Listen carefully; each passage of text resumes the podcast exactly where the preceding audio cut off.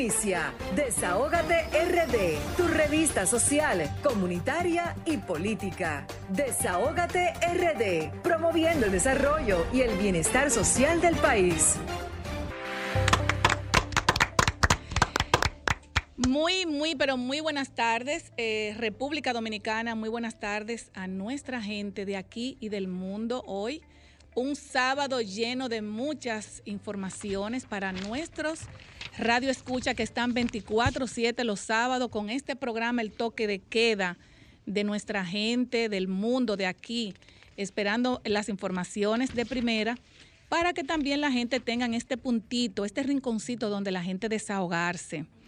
Y hoy, antes de iniciar este programa tan, tan, tan hermoso, le damos gracias al Señor porque estamos aquí eh, en salud. Eh, Vianelo Perdomo, que está muy buen mozo. Amén, amén, gracias. Pablo, aquí que está feliz. Julie Belli también. Y un fuerte abrazo, abrazo a nuestro compañero Raúl Germán, que eh, fue intervenido quirúrgicamente, que, quirúrgicamente, pero está, gracias a Dios, muy bien.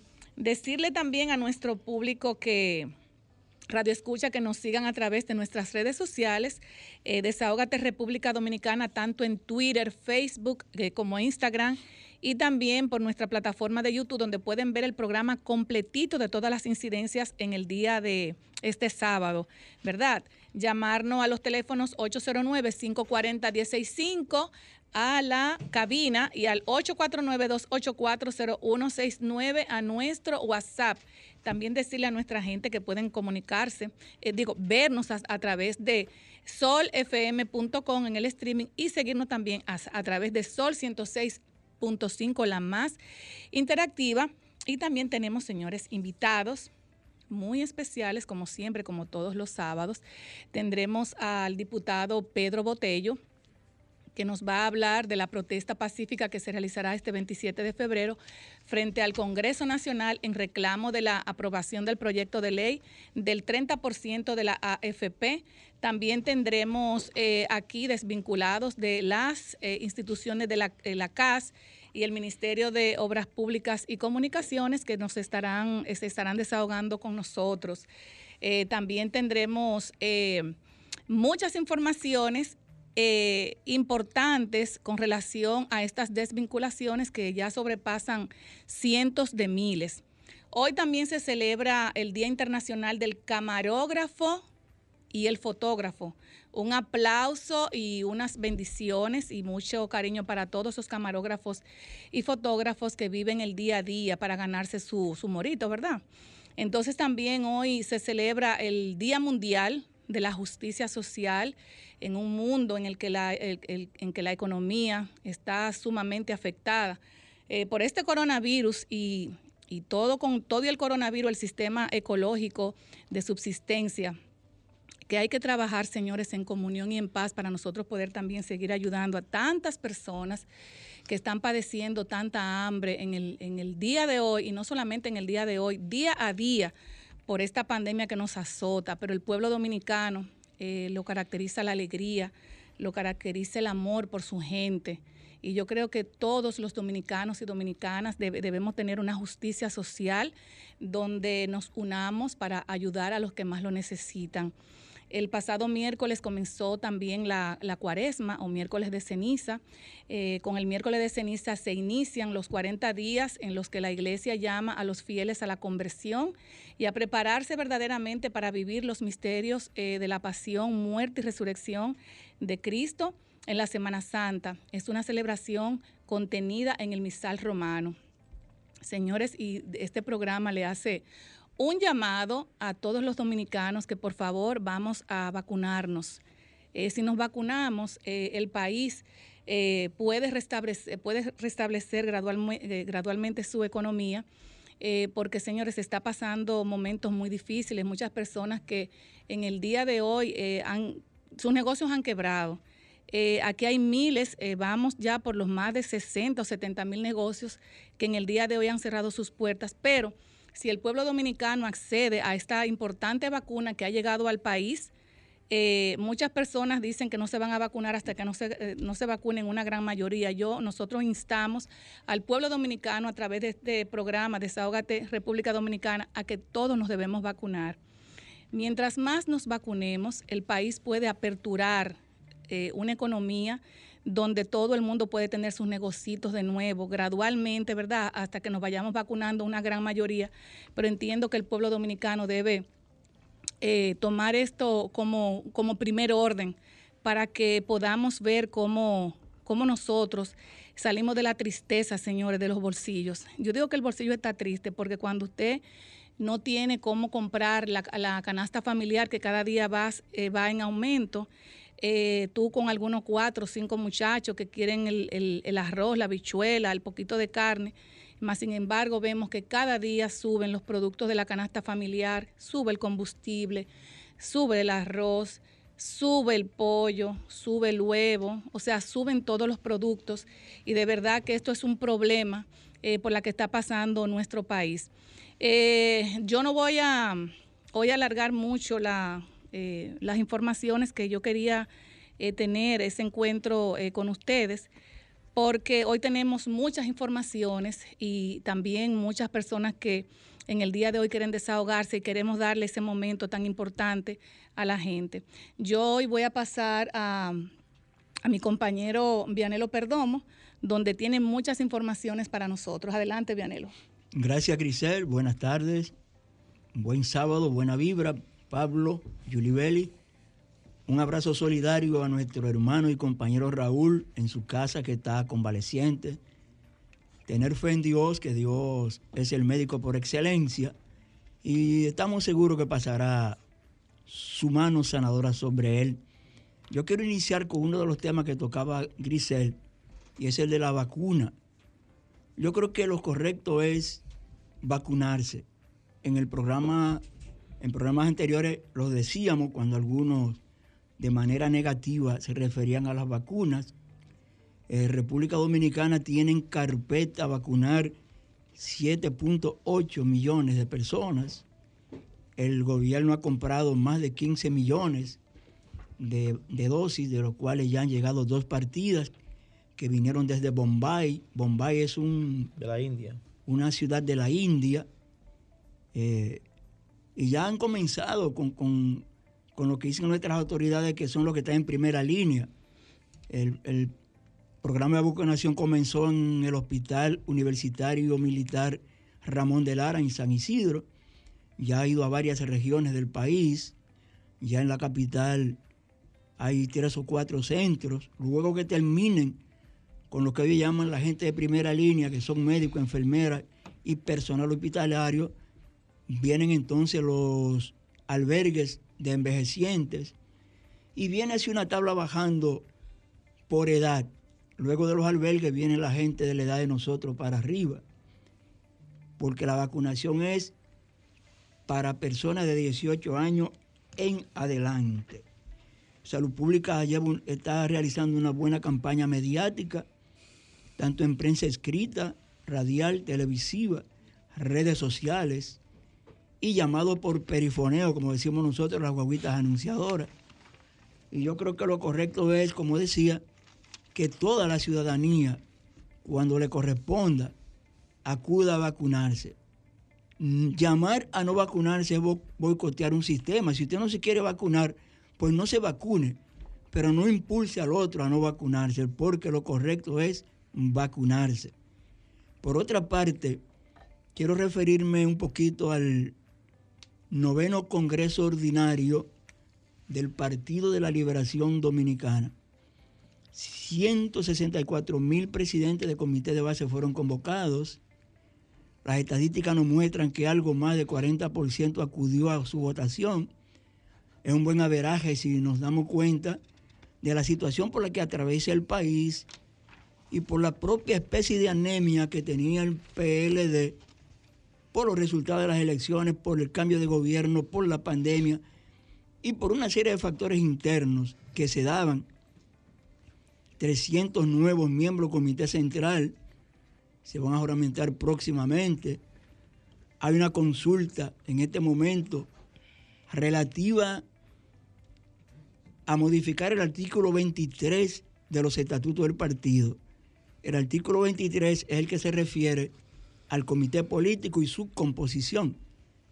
Como, como todos sabemos, sobre todo los que tenemos vínculos con el PLD, el PLD solo tiene dos dirigentes que son de hecho y de derecho miembros de su comité político, que son el presidente y el secretario general. Hay otros que yo entiendo que debieran ser por el cargo, pero el partido, los estatutos del partido no lo contemplan así. Ahora mismo hay 35 miembros del comité político, presidente, secretario general y 33 personas más. Cinco de estos ya no van a ser del comité político. Hay que relevarlo, quedarían 30.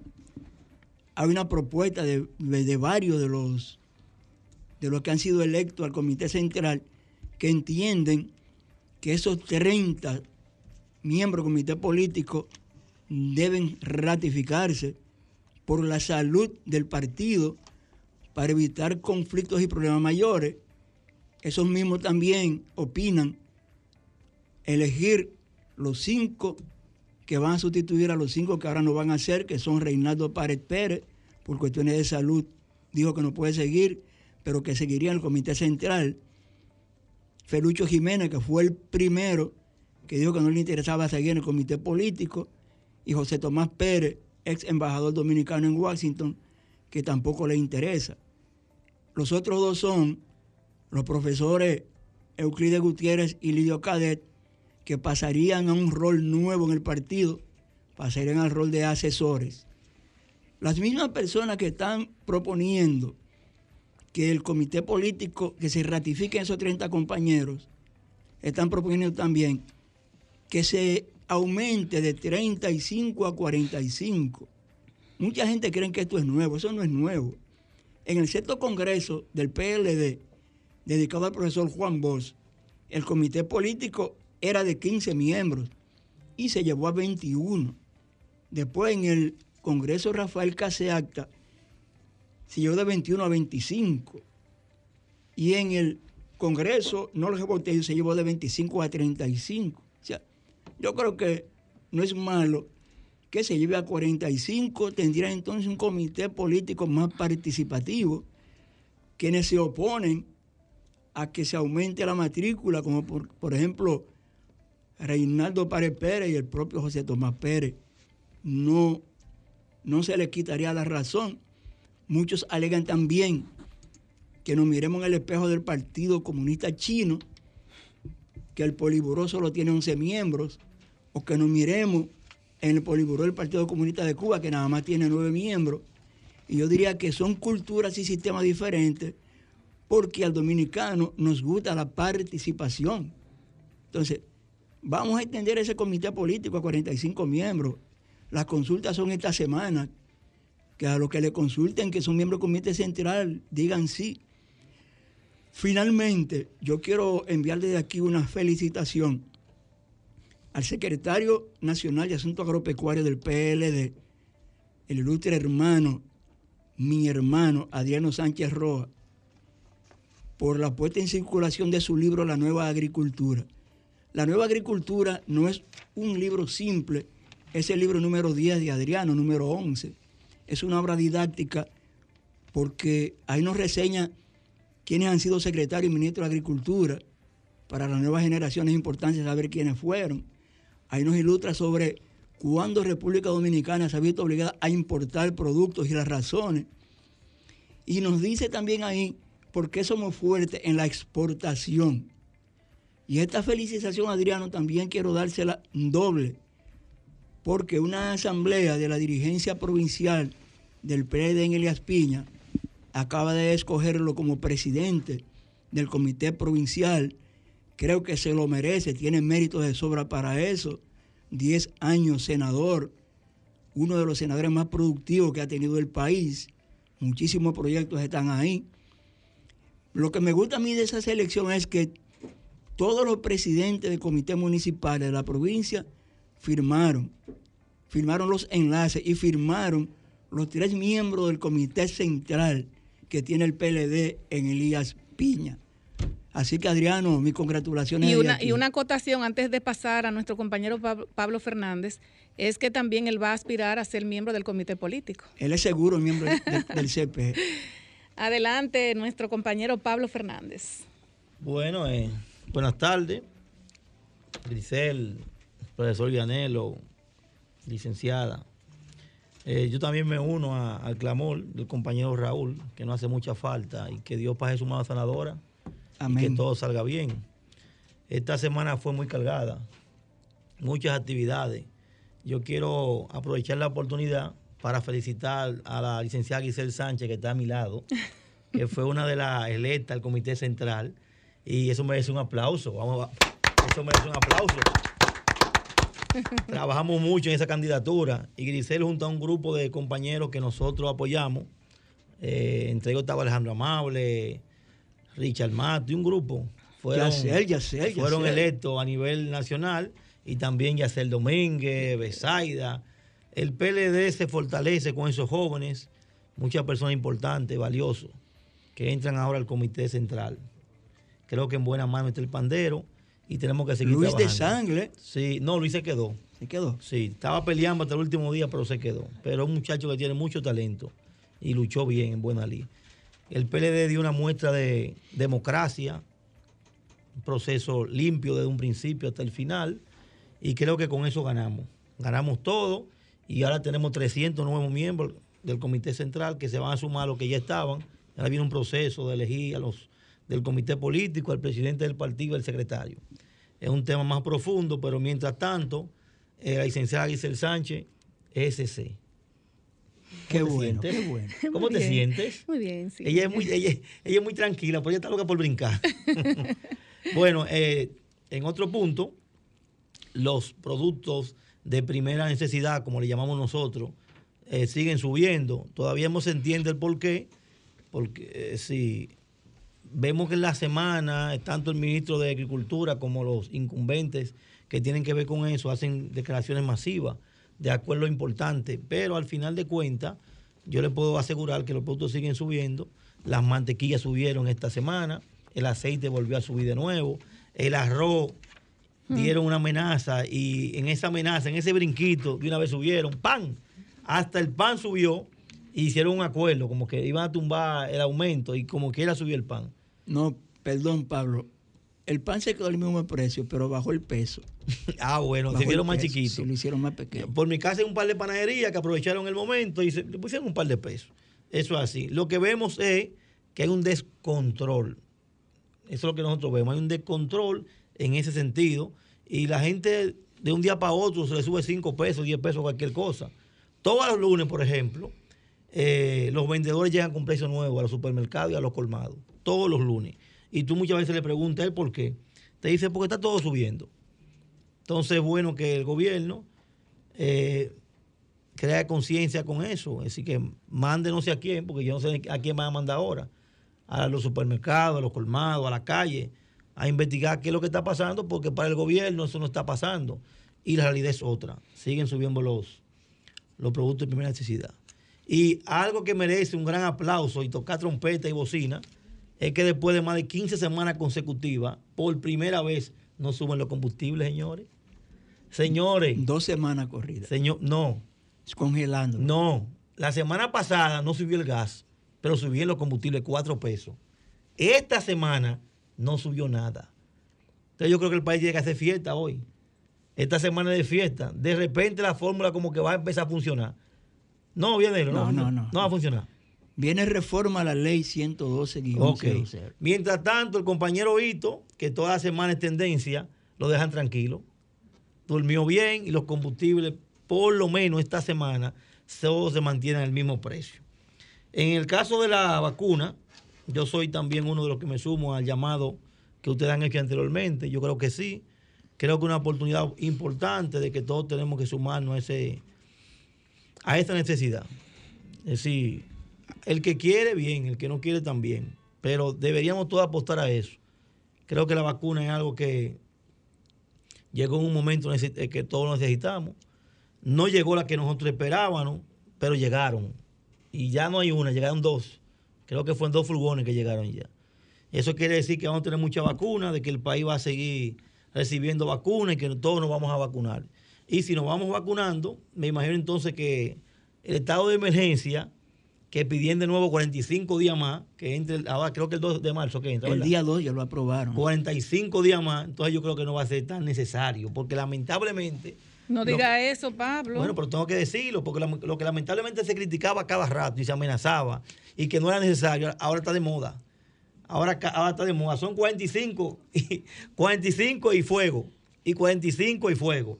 Entonces yo creo que si la vacuna llegó y si los programas empiezan a funcionar, ya no vamos a librar de eso. Ya no vamos a tener que pedir más estado de emergencia. A propósito de vacuna, Pablo Grisel, Giulibelli, ¿ustedes recuerdan que cuando decían hace como tres semanas que un viceministro dijo que no sabía cuándo llegaba? de eso sí. le iba a hablar, que lo tengo aquí en pauta. Robinson Díaz. Sí, sí, sí. Trajo una Él además era el pues. jefe de, de- Del gabinete. del gabinete porque salud todo pública. gabinete ahora, tú sabías eso. Pero ¿verdad? él sorprendió hoy, sorprendió, porque Sí. ahora es precandidato presidencial del PRM. Nadie entiende eso, pero es así. Sí, lo que pasa es que el FAO se le pegó a él porque él dice, el viceministro dijo que no sabía realmente la llegada de la vacuna. Y de repente se desata que su, su renuncia. O sea, la vacuna ha traído cosas buenas, pero por otro lado ha traído cosas malas. Bueno, lo que pasa es que se sintió mal, yo creo que fue. Yo creo que se sintió mal porque le hicieron quedar mal. Cuando él dijo que no sabía y de repente llegan dos furgones, dirá él, bueno, me, me- me jodieron. No, lo que pasa es que hay temas que tú tienes que saber a quién le toca. Ese tema tiene que manejarlo el ministro. Exacto. Bueno, es que aquí uno no sabe, porque si tú, por ejemplo, te puedes analizar, aquí un sector dice una cosa, a la media hora otro grupo dice otra cosa. Al final de cuentas, se chocan uno, con otro, sí. La vicepresidenta dice que el presidente es el primero en vacunarse, ¿sí o no? Bueno, no, pero es que él es inmune. No, no, pero excúsenme, excúsenme. Supuestamente. Yo tengo un video donde dice sí, la presidenta pero- que el pero primero... yo- si, yo, si yo hubiese sido el presidente de la República yo me vacuno. en el mismo aeropuerto, Claro. En el mismo aeropuerto. Recibiéndolo, me quito la camisa, sí, que me mismo una puya. aeropuerto. Porque lo que estoy diciendo es, sí, si tú te pones a analizar, por ejemplo, el primero que la vicepresidenta dijo que el primero en vacunarse era el presidente de la República. Yo, al igual que un millón de dominicanos, estaba esperando eso. Lo que pasa de es que él se vacunara. Los mandatarios del mundo, señores, son los primeros que vacunan. Bueno, pero no se vacunó y la gente Bueno, está esperando pero- que se vacunara para mandarle a su pueblo, al pueblo dominicano, eh, de confianza. Sí, entonces, hay muchos como yo que estoy esperando que él se vacune. Cuando él se vacune, entonces yo me pongo la puya Es No, que se va a vacunar dos veces. Es que hay que vacunarse. Pablo. ¿Cómo así?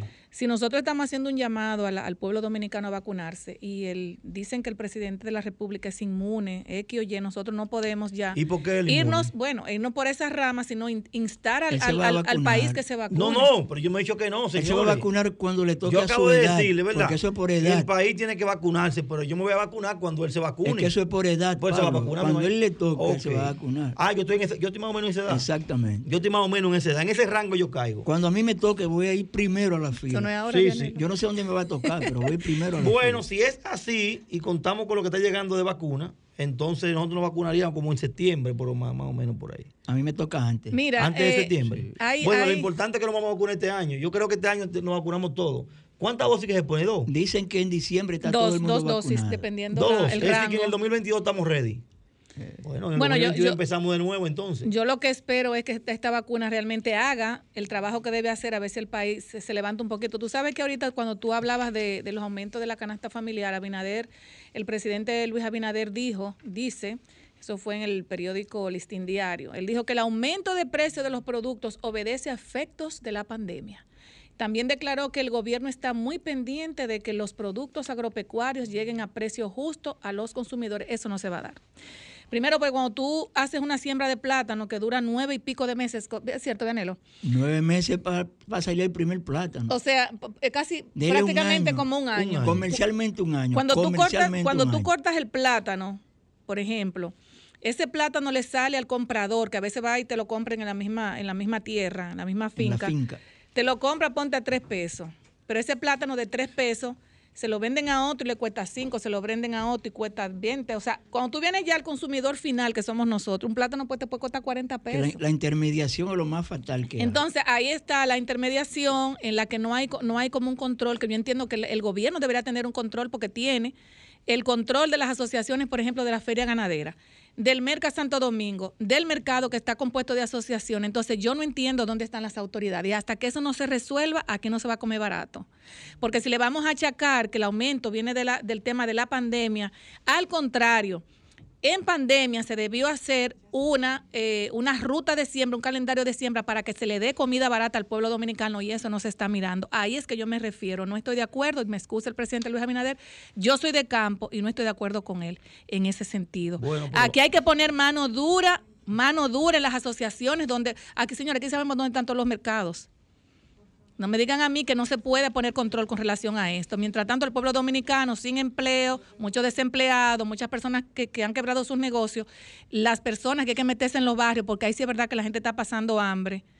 A eso hay que ponerle control. Señores, nos vamos a una pausa comercial. En breve volvemos. Estás escuchando Desahógate RD por Sol 106.5. Somos Sol, la más interactiva en Bávaro e Higüey. Sintonízanos en los 106.5. Somos Sol, la más interactiva en la Romana y el Este. Sintonízanos en los 94.7. Somos Sol, la más interactiva en el Gran Santo Domingo. Sintonízanos en los 106.5. Soy de esta tierra caribe, alma que vive en un tambor, cuerpo de mar y arena que recibe, bailando alegre el señor sol, pedacito de isla azul y verde, donde cada corazón es un sus ganas de crecer y ser mejor. Gente gozando en la avenida, algarabía y bonche en el colmado y la tristeza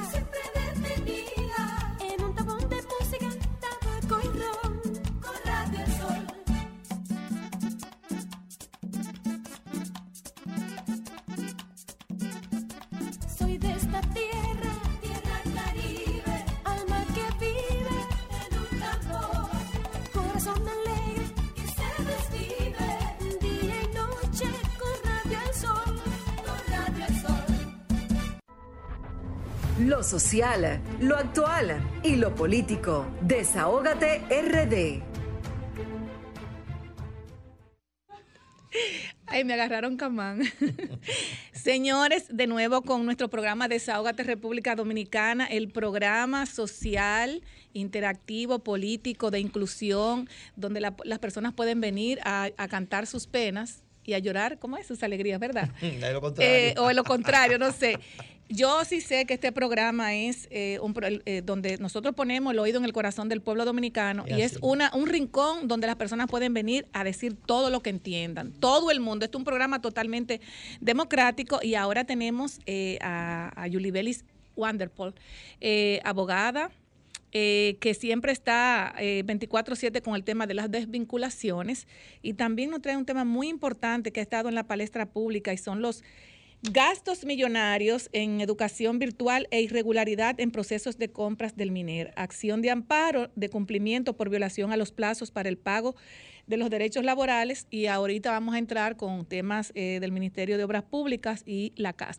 Adelante, Yuli, buenas tardes. Muy buenas tardes, Grisel, Vianelo, Juan Pablo, y desde aquí extendemos un abrazo solidario a nuestro amigo que por cuestiones de salud no pudo estar con nosotros y esperamos pronta mejoría ante el proceso quirúrgico que se ha sometido. Saludo también a, toda, a todos los que nos escuchan a través de 106.5, a través de la más interactiva Sol. Hoy, como indica Grisel, a nosotros nos gustaría poder abordar el tema, primero, las irregularidades que se han dado en los procesos de contrataciones que se han denunciado en el Ministerio de Educación y le queremos de, manera sensible porque la pandemia ha generado situaciones que han provocado drásticos cambios en cómo se ha tenido que desarrollar el año escolar y no podemos verlo simplemente desde el punto de vista en que se ha improvisado. La improvisación ha sido producto de los casos de fuerza mayor que ha generado la propia pandemia del COVID-19. Sin embargo, La ley de compras y contrataciones, la ley 340, establece cuáles son los mecanismos y procedimientos que se deben agotar en tiempos como el que vivimos producto del COVID-19 y desde enero, desde diciembre del año pasado ya se vienen denunciando irregularidades con respecto a los equipos tecnológicos que, licita, que licitó el Ministerio de Educación para eh, este año escolar. La primera denuncia que se generó fue en enero, producto de la, de la, de la adquisición de, de, las laptops, 32 mil laptops que se adquirieron para docentes, eh, en el que se involucró entre los adjudicatarios a un eh, funcionario del Banco de Reservas y un, eh, un empresario que aunque no estaba condenado, estaba siendo perseguido por la justicia en ese, en ese momento. Quiero aclarar que esto no genera ningún impedimento con respecto a las disposiciones del artículo 14 de la ley 34006. Pero hay aspectos morales que cuidar, hay aspectos que ante la sociedad, y más en un momento en el que la economía se encuentra tan afectada, ha debido tomarse en cuenta. Esta semana, desde el martes en adelante, se ha estado conversando sobre otra situación con respecto a un proceso de urgencia que desarrolló el Ministerio de Educación en esta ocasión para la adquisición de tabletas, netbooks para los estudiantes de secundaria y laptops para los docentes. Aquí lo que más sorprende es que se han violentado varios de los principios que están establecidos en el artículo 3 de la ley 34006. A destacar primero el tema, eh, el principio de economía.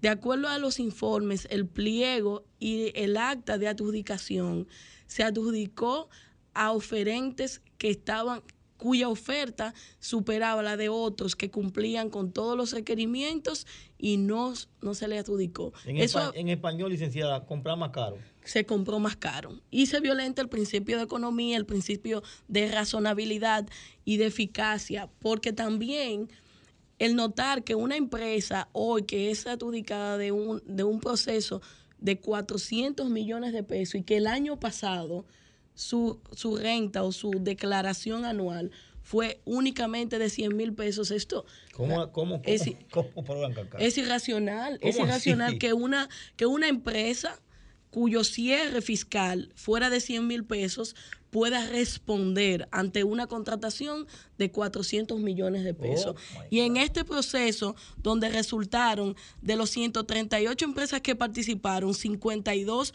fueron seleccionadas, hay varias empresas que tienen esta misma situación, que sus operaciones el año pasado no justifican la contratación a la cual han sido, para la cual han sido ejecutados. Esto, eh, sin dudas, eh, viene a romper con los parámetros y principios que rigen la contratación, las compras y contrataciones públicas en la República Dominicana, porque lo primero que debe tomarse en cuenta, además de ya haber verificado que se cumple con los requerimientos técnicos para esa contratación, es que usted tenga experiencia en eso, que tenga un aval social y comercial que permita ver que usted va a responder ante la contratación y que sobre todo va a garantizar la calidad, la eficiencia y la eficacia en el servicio público que está llamado a dar la institución de que se trata el Ministerio de Educación y con esto que los equipos que se vayan a entregar sean los mejores a mejor precio y que tengan una funcionalidad que permita la ejecución de la labor. ¿Cómo podemos entender que una empresa cuyos rubros autorizados por la Dirección General de Contrataciones Públicas son tan diversos? Lo que quiero decir, no hay una especialidad para la para la prestación de servicios o para brindar eh, la venta de equipos tecnológicos, porque muchas de las empresas que fueron adjudicatarias en ese proceso venden comida, eh, venden eh, insumos médicos, venden equipos eh, tecnológicos. Son chiriperos. No, porque lo que pasa es que ahora, cuando tú vas a un API, te dan la libertad. Por ejemplo, de que, de que tú le pongas una coletilla a tu empresa. Eh, Claro, publicidad, ese- mercado ese es el, ob- el y objeto. cualquier otro asunto no reñido con la ley. Cuando se autorizan los rubros en la DGCP para los proveedores, pero hay un tema, Vianelo. Siempre se toma en cuenta la experiencia, el Perfecto, aval comercial que tiene esa empresa para garantizar que ese bien público sea el mejor, la mejor, el mejor precio, la mejor calidad. ¿Cómo podemos garantizarlo si esta empresa Claro, no Yulibeli, porque si yo no, si un yo- antecedente de que si yo no soy ebanista, yo no puedo decir que voy a construir mecedoras. Tú- va- vamos a ver si entiendo algo. Yo lo que vende comida y de repente yo gano una licitación de vender computadora. La directora, la directora de participación ciudadana lo definió claramente. Son oportunistas de los procesos de contratación. What? ¿Qué yo hago cuando eh, tengo avisado? Ya yo veo el eh, estos procesos no están en el plan anual de compra porque son de urgencia, pero anticipadamente yo sé que se va a producir ese proceso y, y modifico mi, mi, mi registro de proveedor del Estado que se hace en menos de 10 días.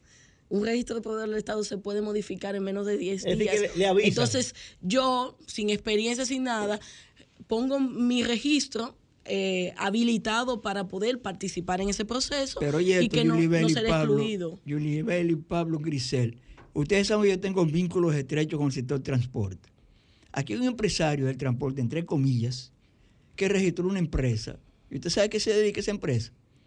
Transporte terrestre, aéreo y marítimo.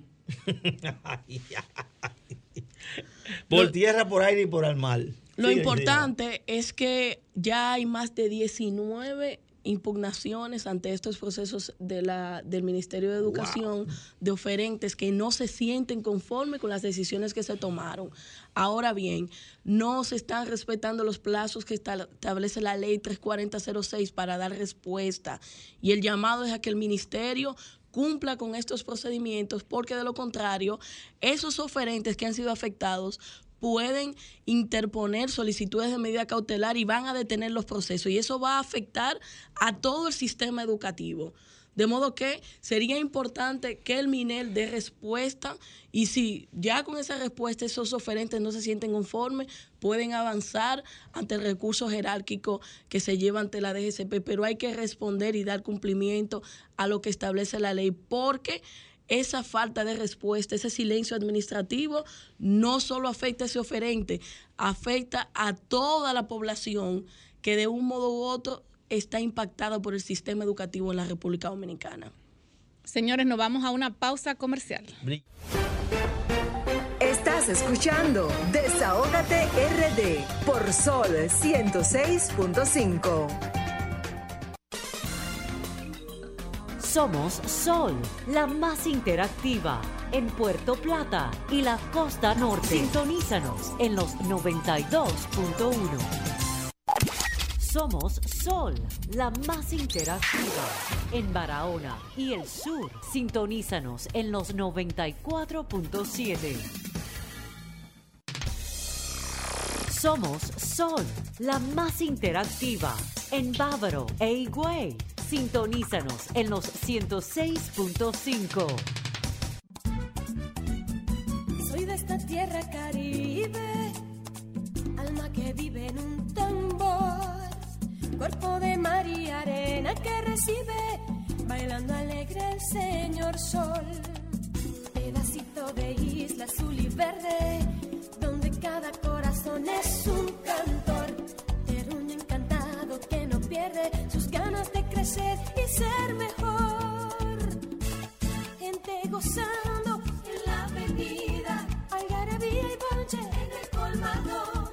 Y la tristeza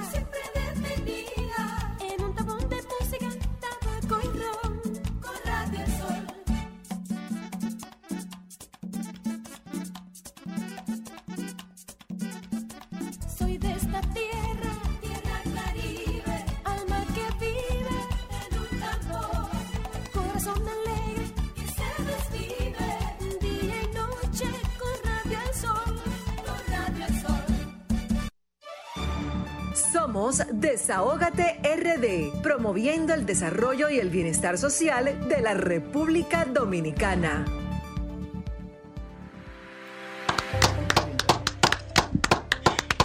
Bueno, se, enciende el tema. Señores, y ahora ya en cabina tenemos eh, nuestras chicas que se van a desahogar, ex empleadas de la CAS. Bienvenida a Valenzuela, Díaz. Bueno, Bertilio Arias no ha llegado. Y tenemos a Ceneida García, que nos va a hablar de las desvinculaciones masivas y la no, eh, no pago de las prestaciones laborales. Y esos micrófonos, chicas, son de ustedes para que se desahoguen. ¿Se pueden pegar un poquito más, por Vamos a llevarla suave. ¿Cuál, va- cuál- cuál arranca? Ella va a comenzar. Adelante. Muchísimas gracias. Mi nombre es Bienvenida Valenzuela Díaz, eh, desvinculada de la CAS desde septiembre. Pues nosotros estamos luchando contra el nuevo director porque ha despedido masivamente a los empleados. Muchos empleados enfermos con licencia médica, personas que están operadas y aún así la desvincularon. Pero no obstante eso, sino que en particular yo tengo cinco meses desvinculada y a nosotros ninguno nos han dicho cuándo tenemos la fecha para pagarlo. De hecho, cuando vamos a la institución, lo que nos dicen es que todo eso era botella, que todo lo que trabajábamos en la casa era botella. Yo tengo prueba de que yo trabajaba, me levantaba temprano y cada asignación eran correspondidas y supervisadas. Yo era supervisora eh, sectorial de la gerencia suroeste, el cual abarcaba desde la Luperón hasta la Gómez, desde la Kennedy hasta la 27 de febrero. Todos esos sectores que colindan en esas demarcaciones eran supervisados por Bienvenida Valenzuela y cada uno de los compañeros que laborábamos en esa institución. Bienvenida. ¿En qué consistía el trabajo que ustedes hacían? Nosotros tenemos en el Departamento de Asuntos Social hay dos eh, trabajos. Uno es ir al llenadero. El ir al llenadero es dar asistencia a los sectores donde no llega el agua. Nosotros íbamos con los choferes de los camiones a supervisar que el agua llegara a, dicho, a dicha dirección, a, dicho, pe- a dicha persona. El otro trabajo era supervisar los sectores para buscar la problemática tanto de agua potable como de alcantarillado. Eso es levantamiento. Los levantamiento. levantamientos, los llamados levantamientos. ¿Cuántos empleados, en, o sea, que estaban debajo tuyo, o sea, en general, general, tenemos en esa condición de desvinculamiento?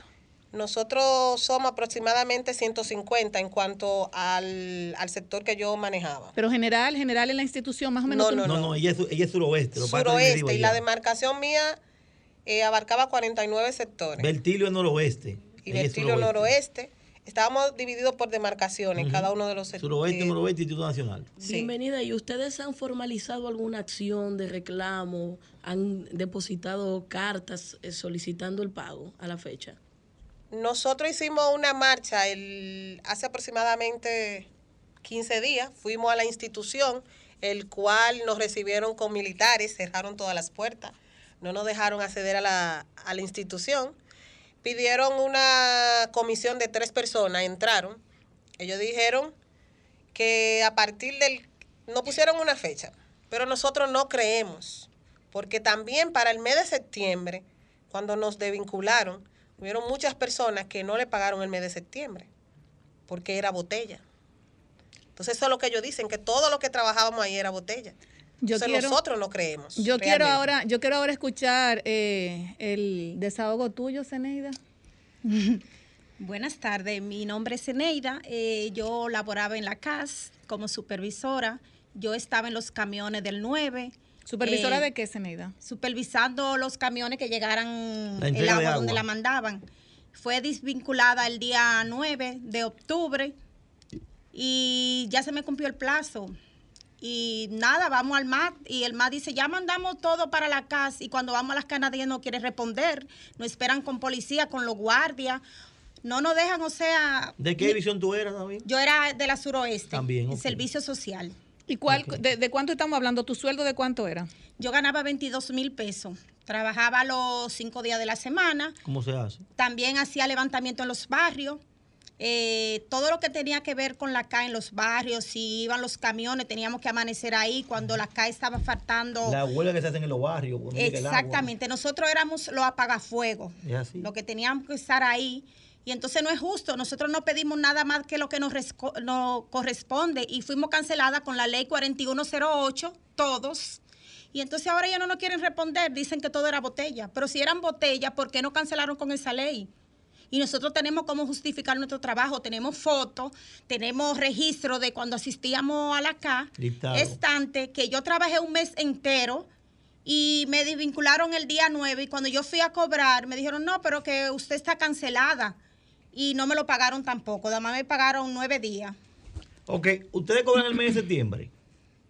Yo, El mes de septiembre lo cobraron. no, yo además me dieron una proporción, yo Del trabajé hasta el día 22 y además me dieron una proporción porque fue desvinculada el día 9. ¿Le pagan el doble sueldo en diciembre? Sí. Una proporción. Ok, es decir, que ellos reconocen que ustedes eran empleados. Porque le pagan el mes de septiembre y le pagan el doble sueldo. Lo que tienen que dar es sus prestaciones, ¿verdad? Eso es lo que me lo han exacto, dado. Eso es lo que nosotros reclamamos. Mira, nosotros, nosotros tenemos hoy como, bueno, ya prácticamente parte del Estado de, para que a- ayudar a los desvinculados. Tenemos a Yulibel y Wanderpol.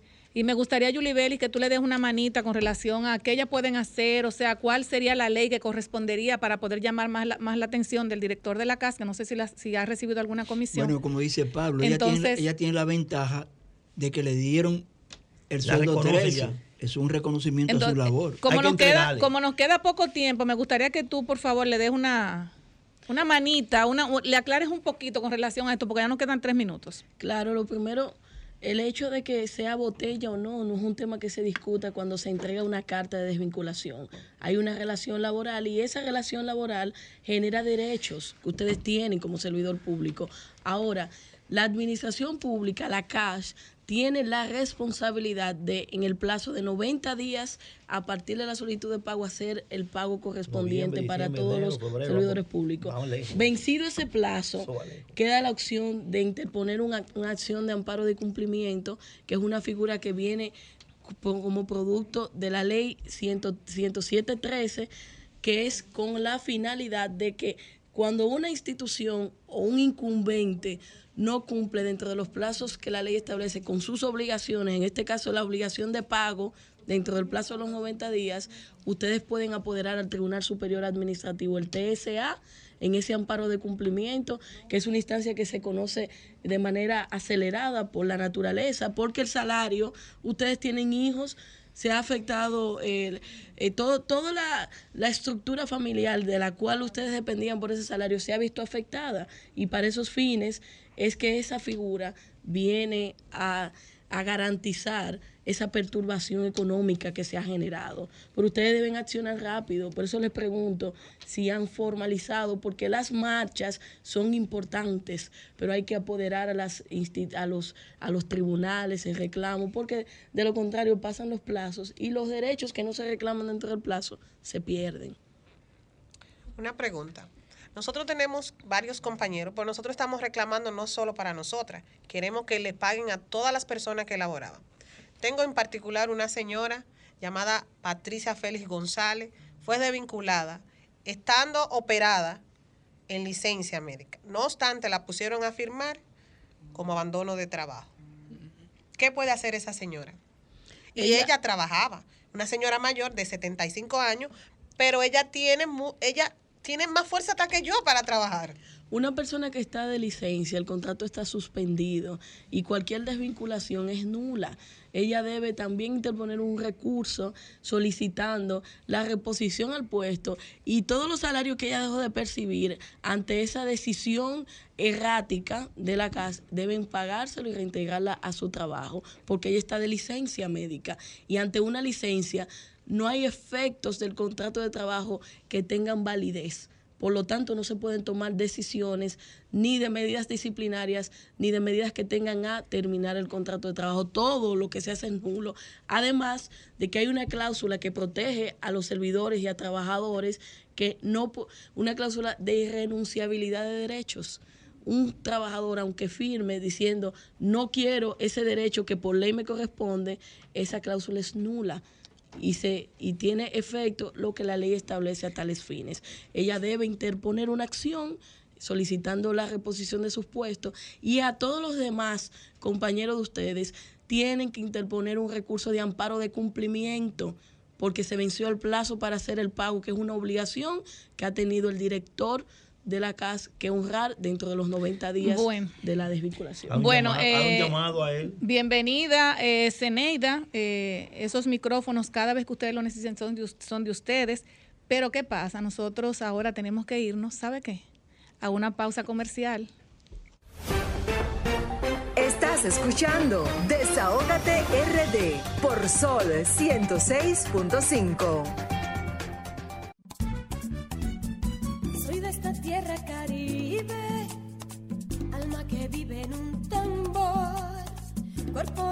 y arena que recibe, bailando alegre el señor sol.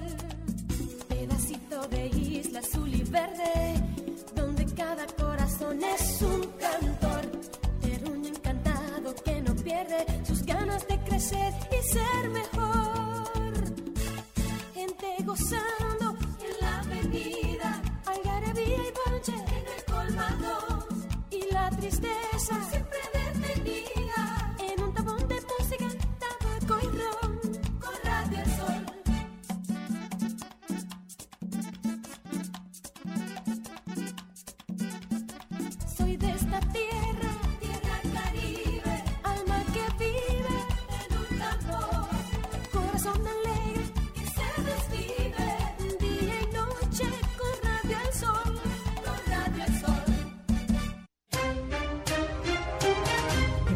Desahógate RD, tu revista social, comunitaria y política.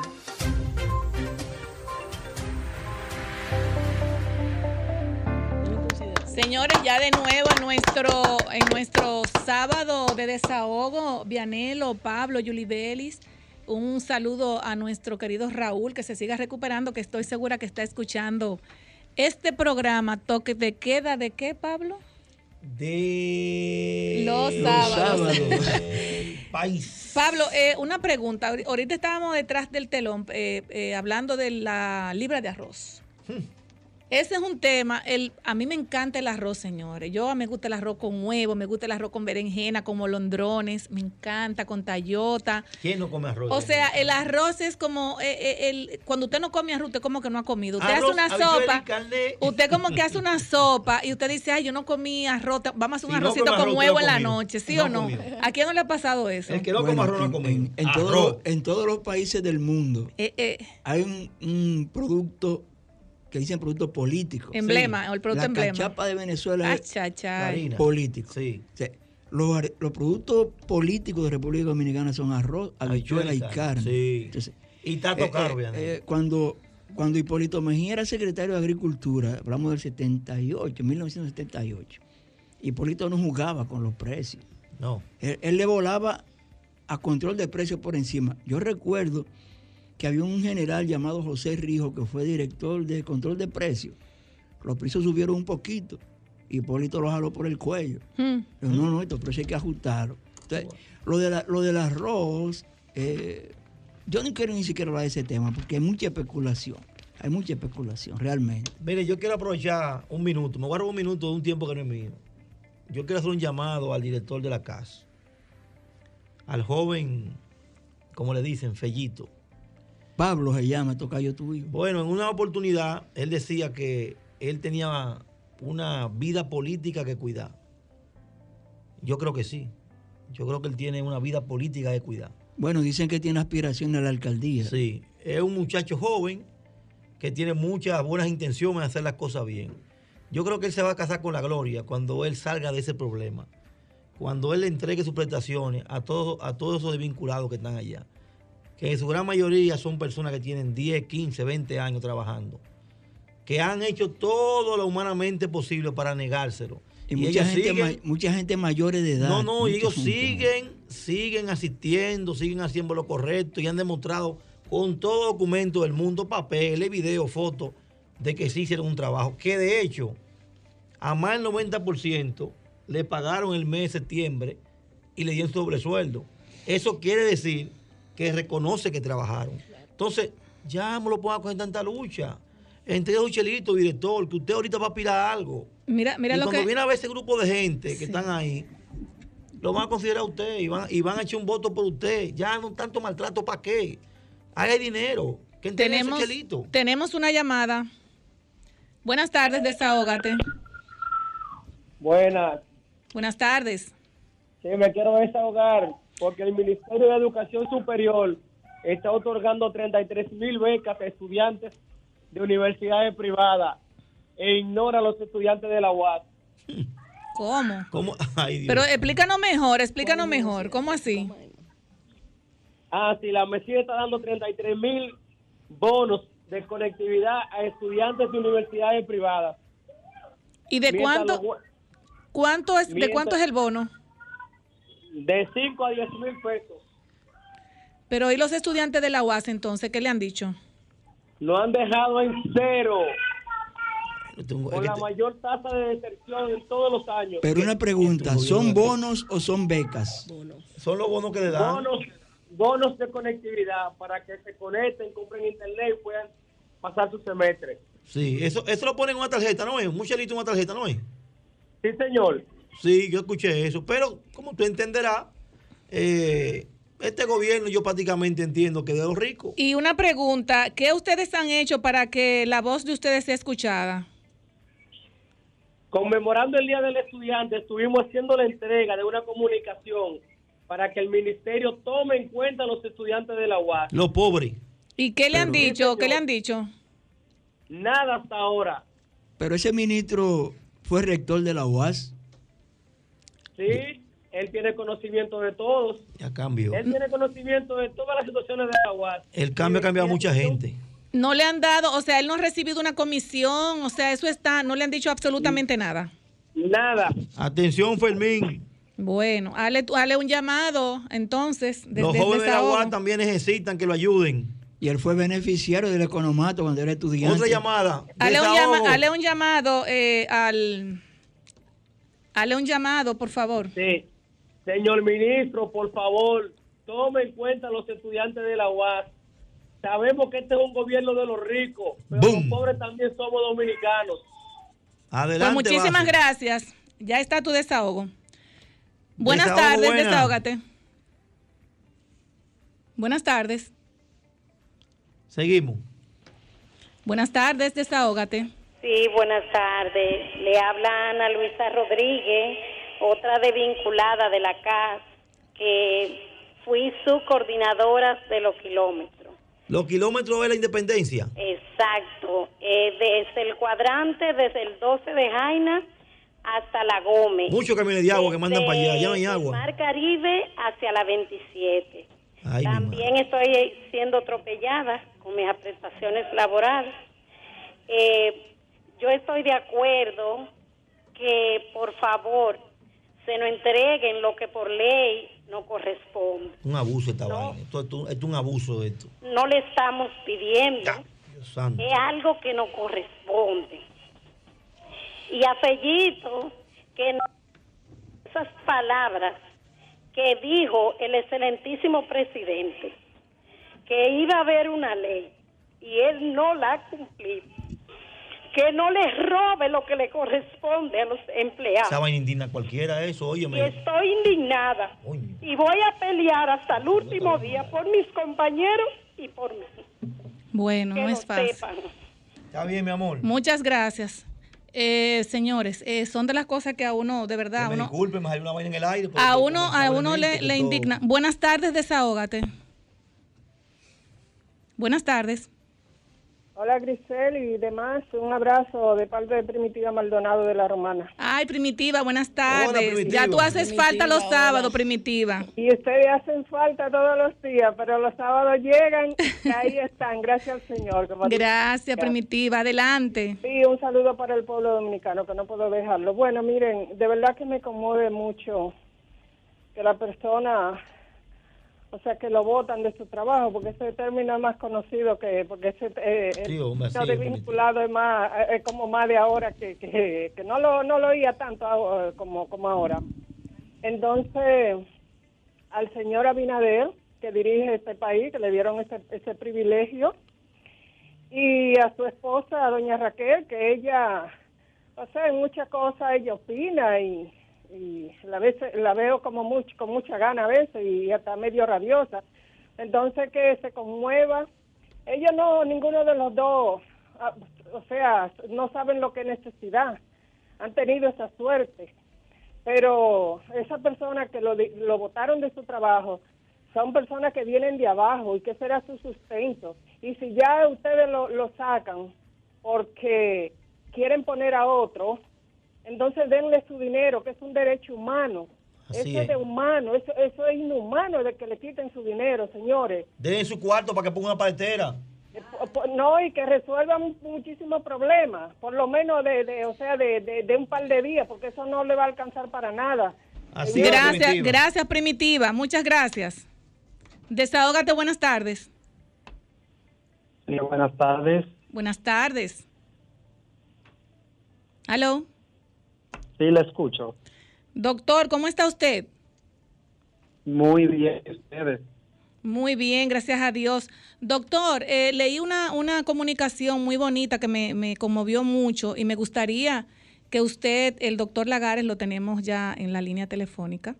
Y nos gustaría que usted le haga un llamado al país también, porque usted, usted pasó por, por problemas así con sus familiares de, de COVID, con su abuela. Y nos gustaría brevemente que usted le haga un llamado al, al pueblo dominicano.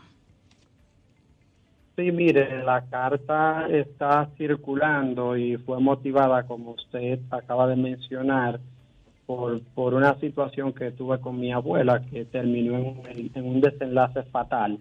Pero más que esto, el programa tiene un título muy bueno, el de ustedes, que es Desahógate. Y quizás también yo la hice porque he visto que personas que tienen conocimiento están llevando informaciones erradas sobre la vacuna. Quizás por lo rápido que se hizo esta vacuna, hay personas que no tienen confianza. Entonces, las personas del sector salud que sí manejan temas, he entendido que debemos salir al frente para tratar de llevar tranquilidad a la población y que la población tome la oportunidad que se nos está brindando, que cuando lleguen las vacunas al país no tengamos miedo ni temor y que todos podamos ir y vacunarnos a tiempo. Así es.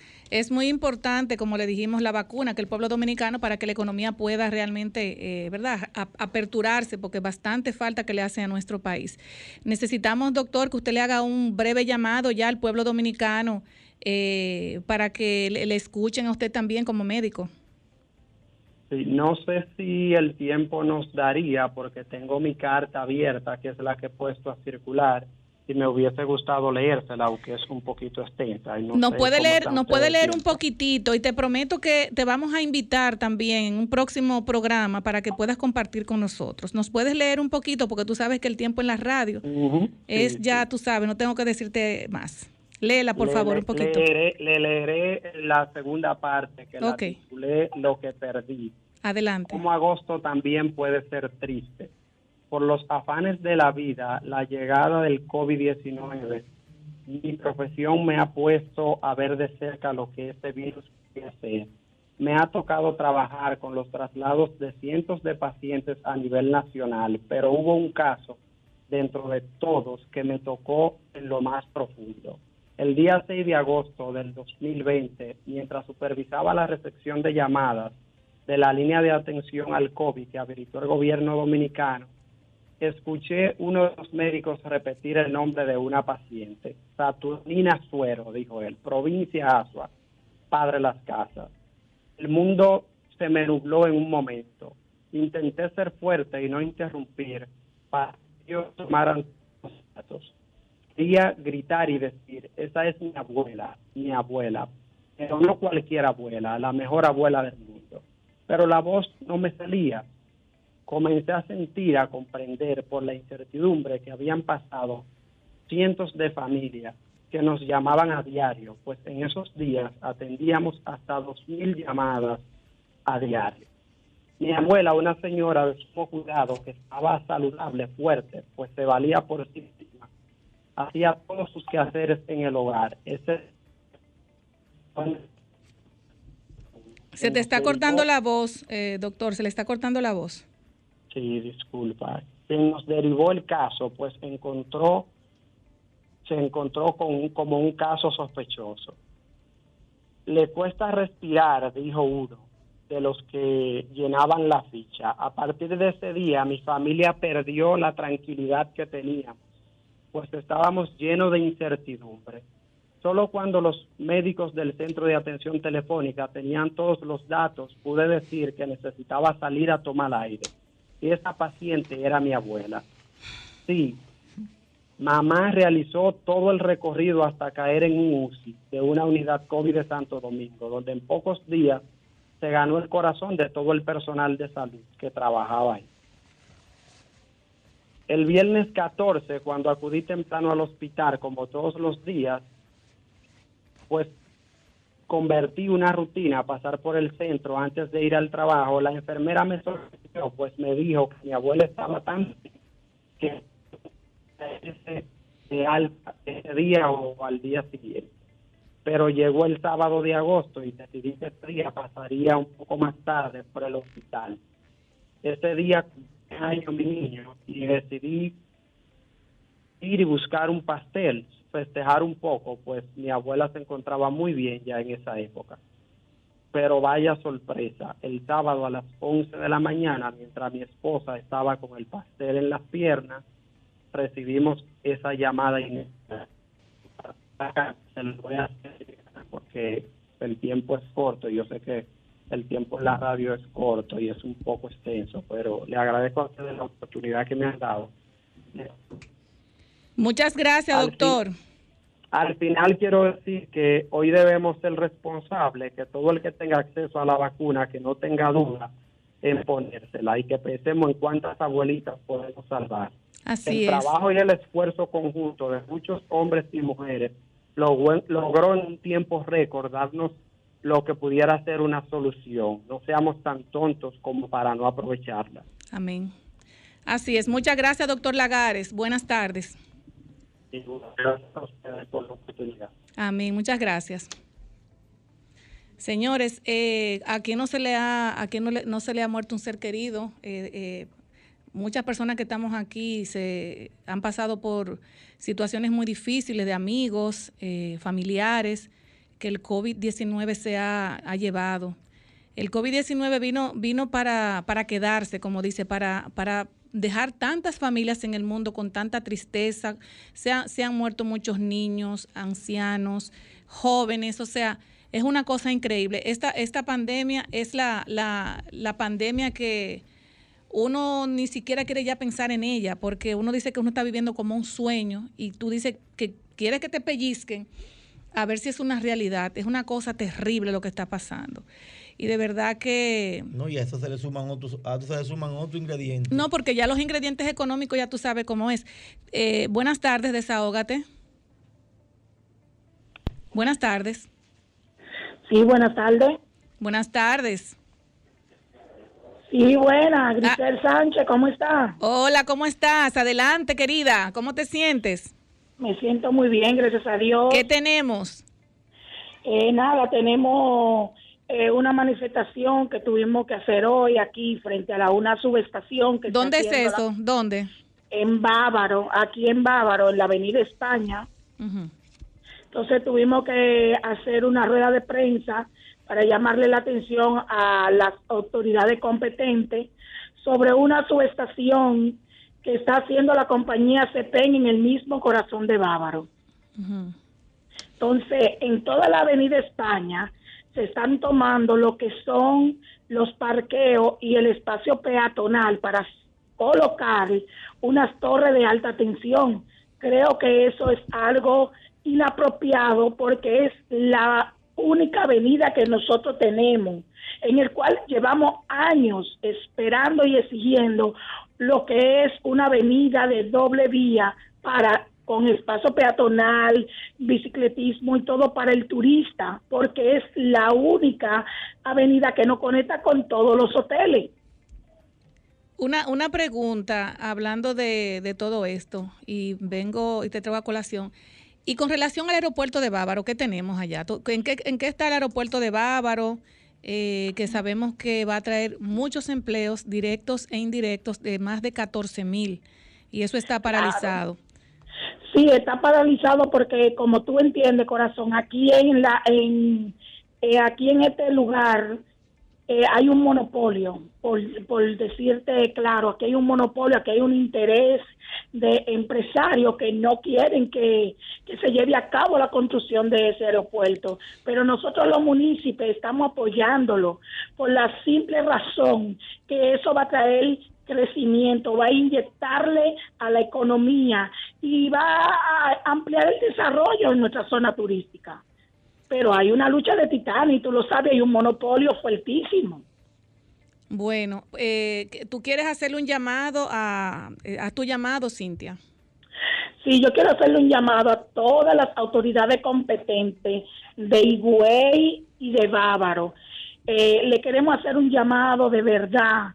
Eh, quiero que se detenga lo que es la construcción de esa subestación que la compañía CPEN está llevando a cabo en la Avenida España.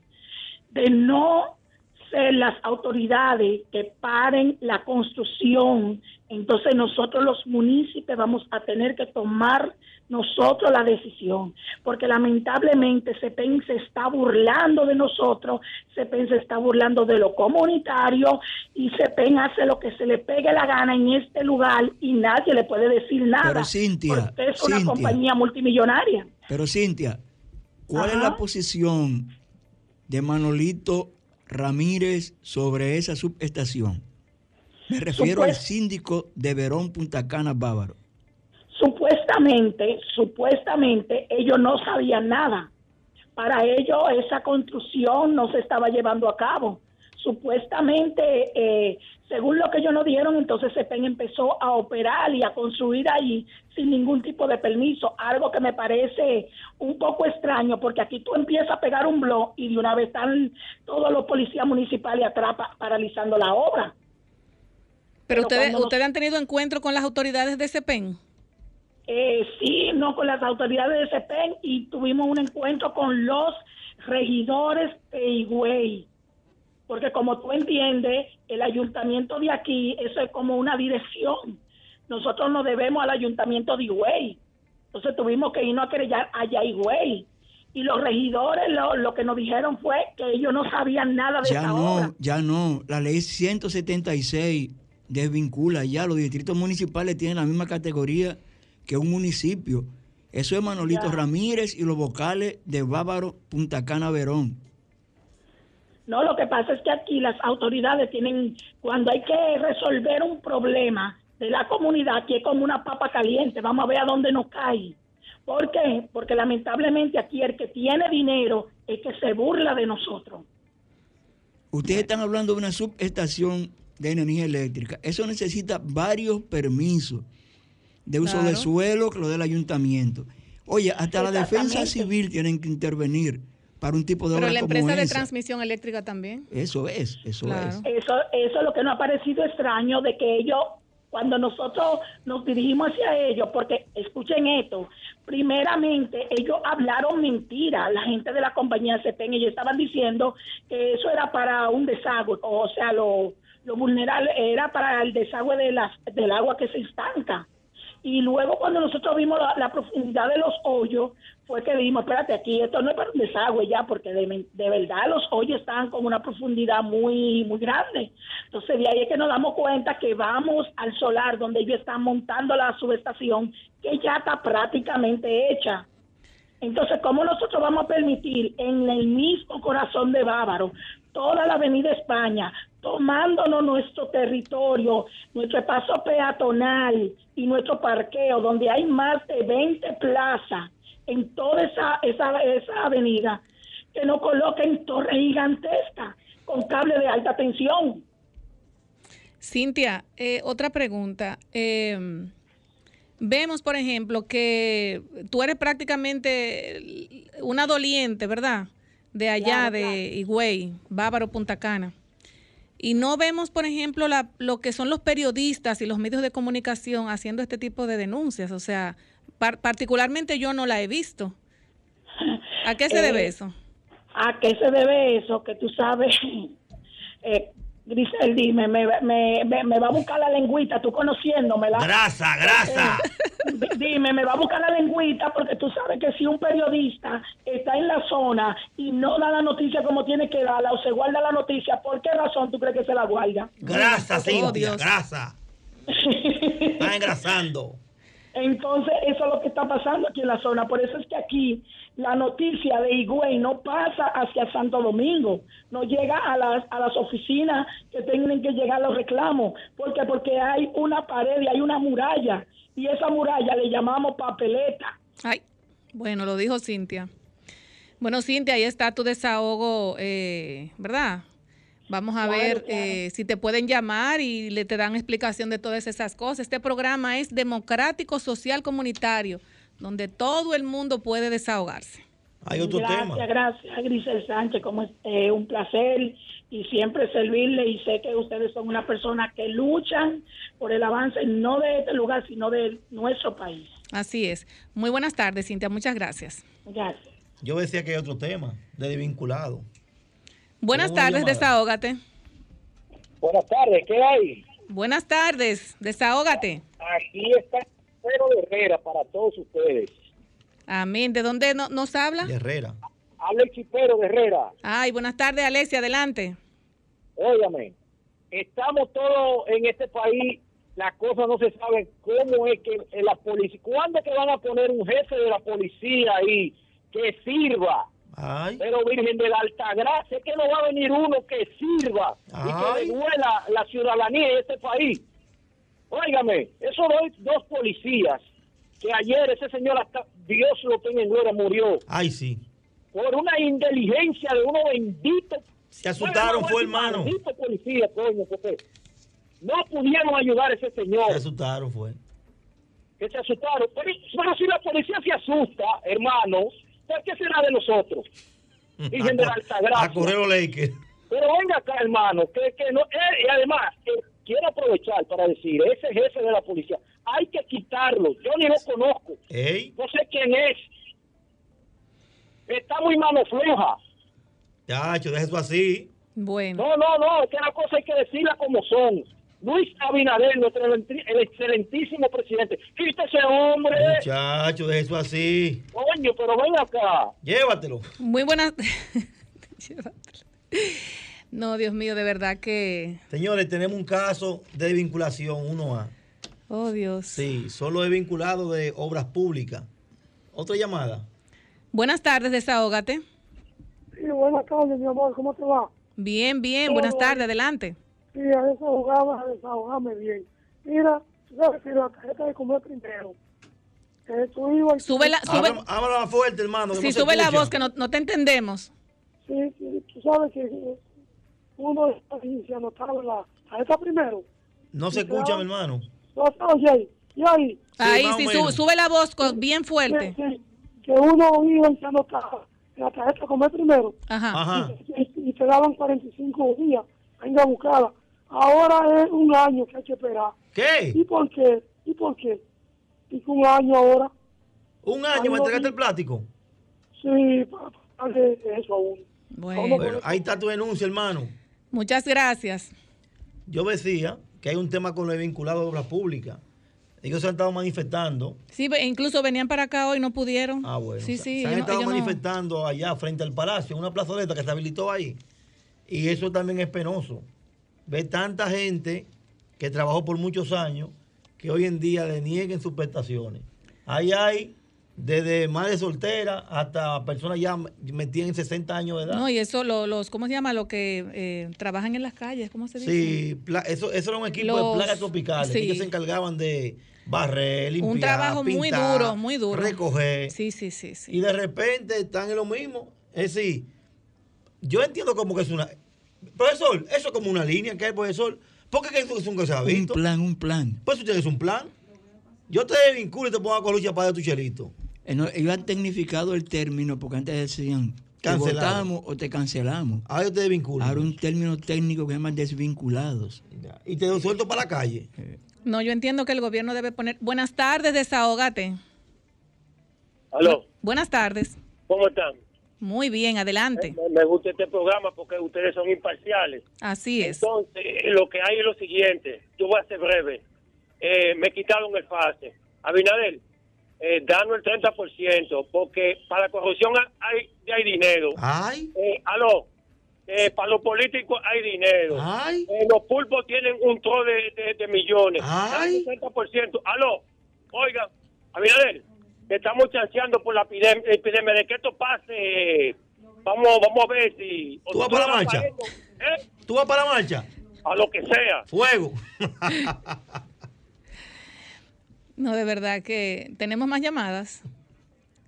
No, yo entiendo que de verdad, mira, hay, Desvinculado de la casa. hay muchos Desvinculado desvinculados. de, de- ¿cómo llama? Obra pública. Del Desvinculado FEDA, de del FEDA tenemos Desvinculado de desvinculado. INAPI. Del FEDA. Un grupo de gente votado. sin un peso. Es que hay que desvincular en todas las 50.000 instituciones del Estado. Ministerio de Educación. de- 50 mil votados sin un peso. Y explíqueme, En ¿a dónde? En educación ha habido movimientos. Un director ahora es asesor. Sí. ¿Entiendes? Un conserje ahora es ayudante de yo no sé qué. Eh, yo no entiendo. ¿no? Aló, buena, desahógate. Saludos, muy buenas tardes para ustedes. Cristino Alejandro Canelo desde Santiago. Oh, adelante, Santiago. Miren, eh, me conmovió la palabra del médico que habló. Yo fui una soy- primero soy no vidente, soy de las personas que me ha dado en carne propia el, co- el COVID porque he perdido cinco personas de mi familia. Ay, Dios. Yo no hay más ciego, dice un refrán que no hay más ciego que que no quiera ver. Y a veces hay personas que son ciegas, no no videntes, ciegas del cerebro. Le hacen caso eh, a supersticiones, se dejan involucrar por el- la negatividad. Además, las redes sociales vinieron para bien o para mal. Además que hay fanáticos religiosos, como dice un refrán, hay de todo hay en la viña del Señor. Yo hago una exhortación y un llamado a toda la comunidad. Si queremos llevar más o menos a- algún día a la vida normal, abrazarnos todos, como bien dice la campaña publicitaria, vamos a vacunarnos. Yo voy a decir lo siguiente, ¿quién preguntaba cuando la vacuna del polio, de la, de la del sarampión, de la toferina, de la viruela, dónde se hizo esa vacuna? Entonces, yo soy de los que cree que tenemos que vacunarnos, porque resulta que la modernidad ha venido con eso. A veces uno dice, veo, pero eso no estaba anteriormente. eh, y la gente se vacunó. Se vacunó. Ah, eh, son esporádicas las personas que sufren de malaria, que sufren de tuberculosis, que sufren de, que tienen problemas de polio, porque eso se erradicó. Y así como se ha erradicado, se va a erradicar también con Dios delante, también el COVID-19. Primero Amén, amén, que así sea. sobre todas las cosas. Que tenga muy buenas tardes para todos. Amén. Amén, hermano. Amén. Señores, eh, es muy fuerte. A mí me tiene consternada lo que es la, la desvinculación. Señores, esa señora, yo creo que eh, hizo, llorando hizo de llorar a muchas personas que también suf- tienen impotencia de ver cómo tú trabajas el día a día en una institución del Estado y que para no pagarte tus prestaciones te digan que eso era una botella. Es una irresponsabilidad de cada director o ministro que se agarre de algo tan, tan, tan de poco peso para decirle a una persona que luego que usted da todo por una institución gubernamental, no importa el partido que sea, que luego le diga a usted que usted fue una botella y que no le quieran pagar sus prestaciones. y hay entidades como el Instituto del Tabaco, o sea, que son agrónomos, ingenieros agrónomos, pero la mayoría son zootecnistas porque el zootecnista es como el médico de la agronomía, el que tiene que ver con la plaga. En el Instituto del Tabaco han cancelado técnicos que tienen 30 y 35 años ahí. Te lo llevaron. Cancelado y, y, oye, la lucha que tiene la Asociación Nacional de Profesionales Agropecuarios es terrible. Hoy en medio ambiente, Porque el Vianelo sector también. agropecuario ha sido Medio una ambiente, medio ambiente también han cancelado muchas personas, eh, eh, incluso la, el proyecto agroforestal que eh, Bueno, usted sabe hablamos, que daba... hablamos de, de- Sí, un proyecto agroforestal importantísimo, ya eso no está funcionando, donde habían comunidades, no importaba el partido, que realmente hacían un trabajo maravilloso, donde tú podrías, eh, podías eh, tener siembras de aguacate, Vianelo, ¿qué Bueno, con- conozco un asentamiento campesino que el administrador era un ingeniero agrónomo. Sí, y ahí hay nueve técnicos, o sea, nueve ag- entre agrónomos, licenciados en, en ciencias agrícolas y administración de finca. No, ahí no lo cancelaron a todo, cancelaron como la mitad, pero el administrador es un parcelero ahora, en vez de un agrónomo. ¿cómo así? que no es, no es un técnico, el administrador que pusieron. O sea, pusieron ahora a, a mandar a técnicos, pusieron a un compañero. ¿Y qué crees que pasó en INAIPI? administrador. ¿Qué crees que pasó en INAIPI? En INAIPI, esas personas que desvincularon tenían años Que conocían el... el- Preparándose. exacto. y ahora lo que hicieron el cruce, el cambio, no saben nada, absolutamente nada, porque no lo han preparado. Simplemente quítate tú para ponerme yo. Ahora que, que tú hablas de preparación, Pablo, la inversión que se hace en tecnificación de los servidores públicos, Eso se perdió. todo eso se pierde. Por eso yo en muchas intervenciones hablo de que hay que fortalecer la carrera administrativa. Tenemos una llamada. Buenas tardes, desahógate. Aló, buenas. Buenas tardes. Aló. Buenas tardes, desahógate. A ver si ustedes nos pueden apoyar con el 30% del FP. Uno necesita su chelito ahora. Yo estoy No, contigo, hermano. Yo quiero mi cuarto también. Para adelante, para adelante. Eso es lo que hay. Me gusta este programa, son objetivos. Adelante. Este programa es tuyo. Llama todos los sábados. Yo también quiero mi cuarto. Estoy desacatado también ya. Por eso, por, por eso que dice eh, Julie Belli, fue que yo le pregunté al que llamó ahorita con la denuncia de la UAS, que si eran becas o ayudas. Porque, señores, en los últimos 16 años, el Estado Dominicano dio facilidades como para 150 mil becas internacionales. Sí. Y nacionales también. Es muy fuerte cuando tú haces una maestría, un posgrado, una especialidad en que tú quieres ofrecerle tu servicio al Estado y te encuentras con que a los seis meses tú estás ofreciendo tu posición. Buenas tardes, desahógate. Aló. Buenas tardes. Un error grave de Abinader no vacunarse, ni la vicepresidenta, ni el de salud pública, ni la familia de ellos. Eso me da miedo a mí. Lo han cogido uno de cojillo- conejillo de India. No, no, no. Vacúmate, hermano. Vacúmate, que eso está ready. Hay que vacunarse. Hay que vacunarse. Eso está ready. Vacúmate, hermano. Yo me voy a poner la mía también. De que me- Mira, de que me la- hablando, de que hablando me de eso, mira, hablando de eso, eh, muchas personas están en contra de, de la vacuna, pero a veces tú te metes como en la moda. Buenas tardes, desahógate. Buenas tardes. Aló. Buenas tardes. El 27 para la marcha, vamos a pillarla. Vamos No todos para allá, hermano. Positivo. Me gusta, ok, ok. Ustedes son buenos, son de los míos ustedes. Vamos para adelante. Señores, decía que no podemos, no podemos eh, eh, meternos en la ola del no vacunarse, porque si no nos vacunamos, nuestro país va a seguir en picada, señores. Tenemos que vacunarnos todos. Si el presidente no, no ha podido vacunarse porque por una u otra razón, señores, vamos a vacunarnos Eso fue una, nosotros. eso fue una pifia ahí. Vamos a vacunarnos nosotros. hacerse bulto y ponerse la, la, la vacuna. No, es que eso no es cuestión de bulto. Eso es, bulto eso cuestión de que el pueblo dominicano debe vacunarse, debe vacunarse. Pero el presidente debió motivarlo. Me refiero a eso. El presidente debió motivarlo. Me paro en una silla, vengan, pónganme la pullita esa. Y esos comentarios bueno, yo vi un, yo vi un médico el otro día que fue trending topic que, lo habían ahorrado. que no se quería vacunar. No, pero Hay eh, cosas aquí que hay que ahorrarse, señores. no, es que... Entonces, lo que dice, dice Pablo que voy a hacer una fila. El presidente, la vice, Claro, la primera dama, el ministro de Salud Pública, el del. Servicio Nacional de Salud, uno detrás de otro. Eso manda una señal. ¿Sabe Bueno, mira, el, eso? el asesor político. Bengochea hace ya cuántos meses, Claro. cuántos meses que se, que se vacunó el, el- el el asesor ministro, político. El ministro de Salud se puso la puya. Todavía. Pues y entonces, ¿cómo tú me estás apoyando a mí y tú no te vacunas?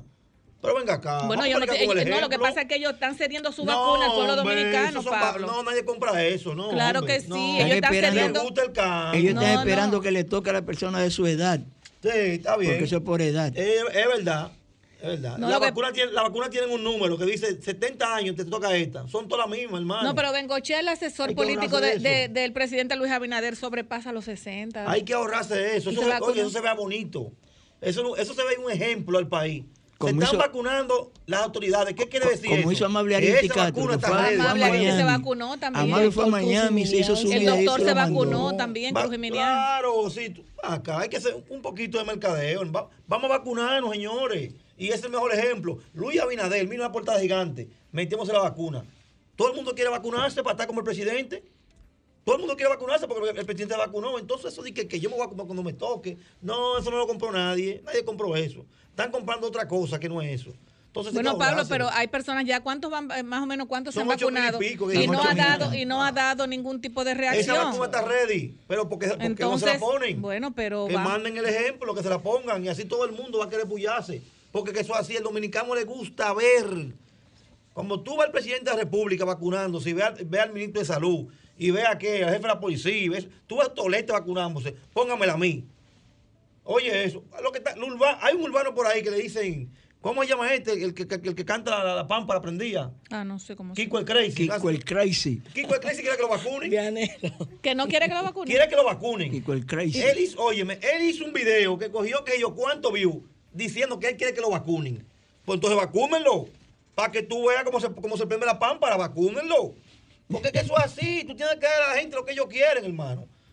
Dale eso. ¿Y qué es lo que está pasando? Uno Bueno, el, el- el presidente, el presidente Ah, John. Biden, el presidente de John Biden se vacunó para Es que, que- para que sa- también el, Es la- que así. el que país Tú predicas con el ejemplo. Claro, hay miedo a lo desconocido, entonces Claro. hay que generar confianza desde Yo le dije a ustedes hace varios sábados que quiero vacunarme primero y no me dejaron. Adelante. Buenas tardes, desahógate. Saludos, buenas. Buenas tardes. La viva que le habla. Adelante, David. Eh, el presidente y el grupo de, de Ay. lo que pasa es que están en, pa- están en pantalla. Ay. Están en pantalla, no, quieren no, quieren no quieren vacunarse porque están esperando la, la Pfizer. Ah. No, ¿Cómo la? Pfizer, tú dices, la Pfizer. Es sí, porque, porque ellos no tienen creencia. Ellos lo que quieren es que el pueblo se mate adelante para ellos curarse. Porque es lo que la gente piensa, lo que está diciendo David. Mm, No, no creo. Eso es lo yo- que piensa no, la gente. Yo, yo, Es decir, el pobre, el de barrio, piensa como piensa ese muchacho. Es Sí, así lo- que está sí, pensando. sí, aunque pero, no sea pe- así. pero te voy a decir algo. Ah, pero sí, ajá. yo, yo estoy de acuerdo también. O sea, que el me presidente a la- me, a mí Pero de si India nosotros, si para que me ponga ese. si Entonces, a los otros nosotros- le ponen la de. Si nosotros pensando, no señores. instamos al pueblo a vacunarse, vamos a tener problemas, que No, la no, no, economía, no, esto es está que le he feo. dicho eso, licenciada. Bueno, Vamos a vacunarnos. Todo el mundo que se vacune. Vamos a vacunarnos. A joder que me traigan la mía aquí el sábado para yo ponérmela. ¿A dónde? Aquí que me la Al programa de esa Claro, tendencia. Me la pongo aquí en el aire y me vacuné.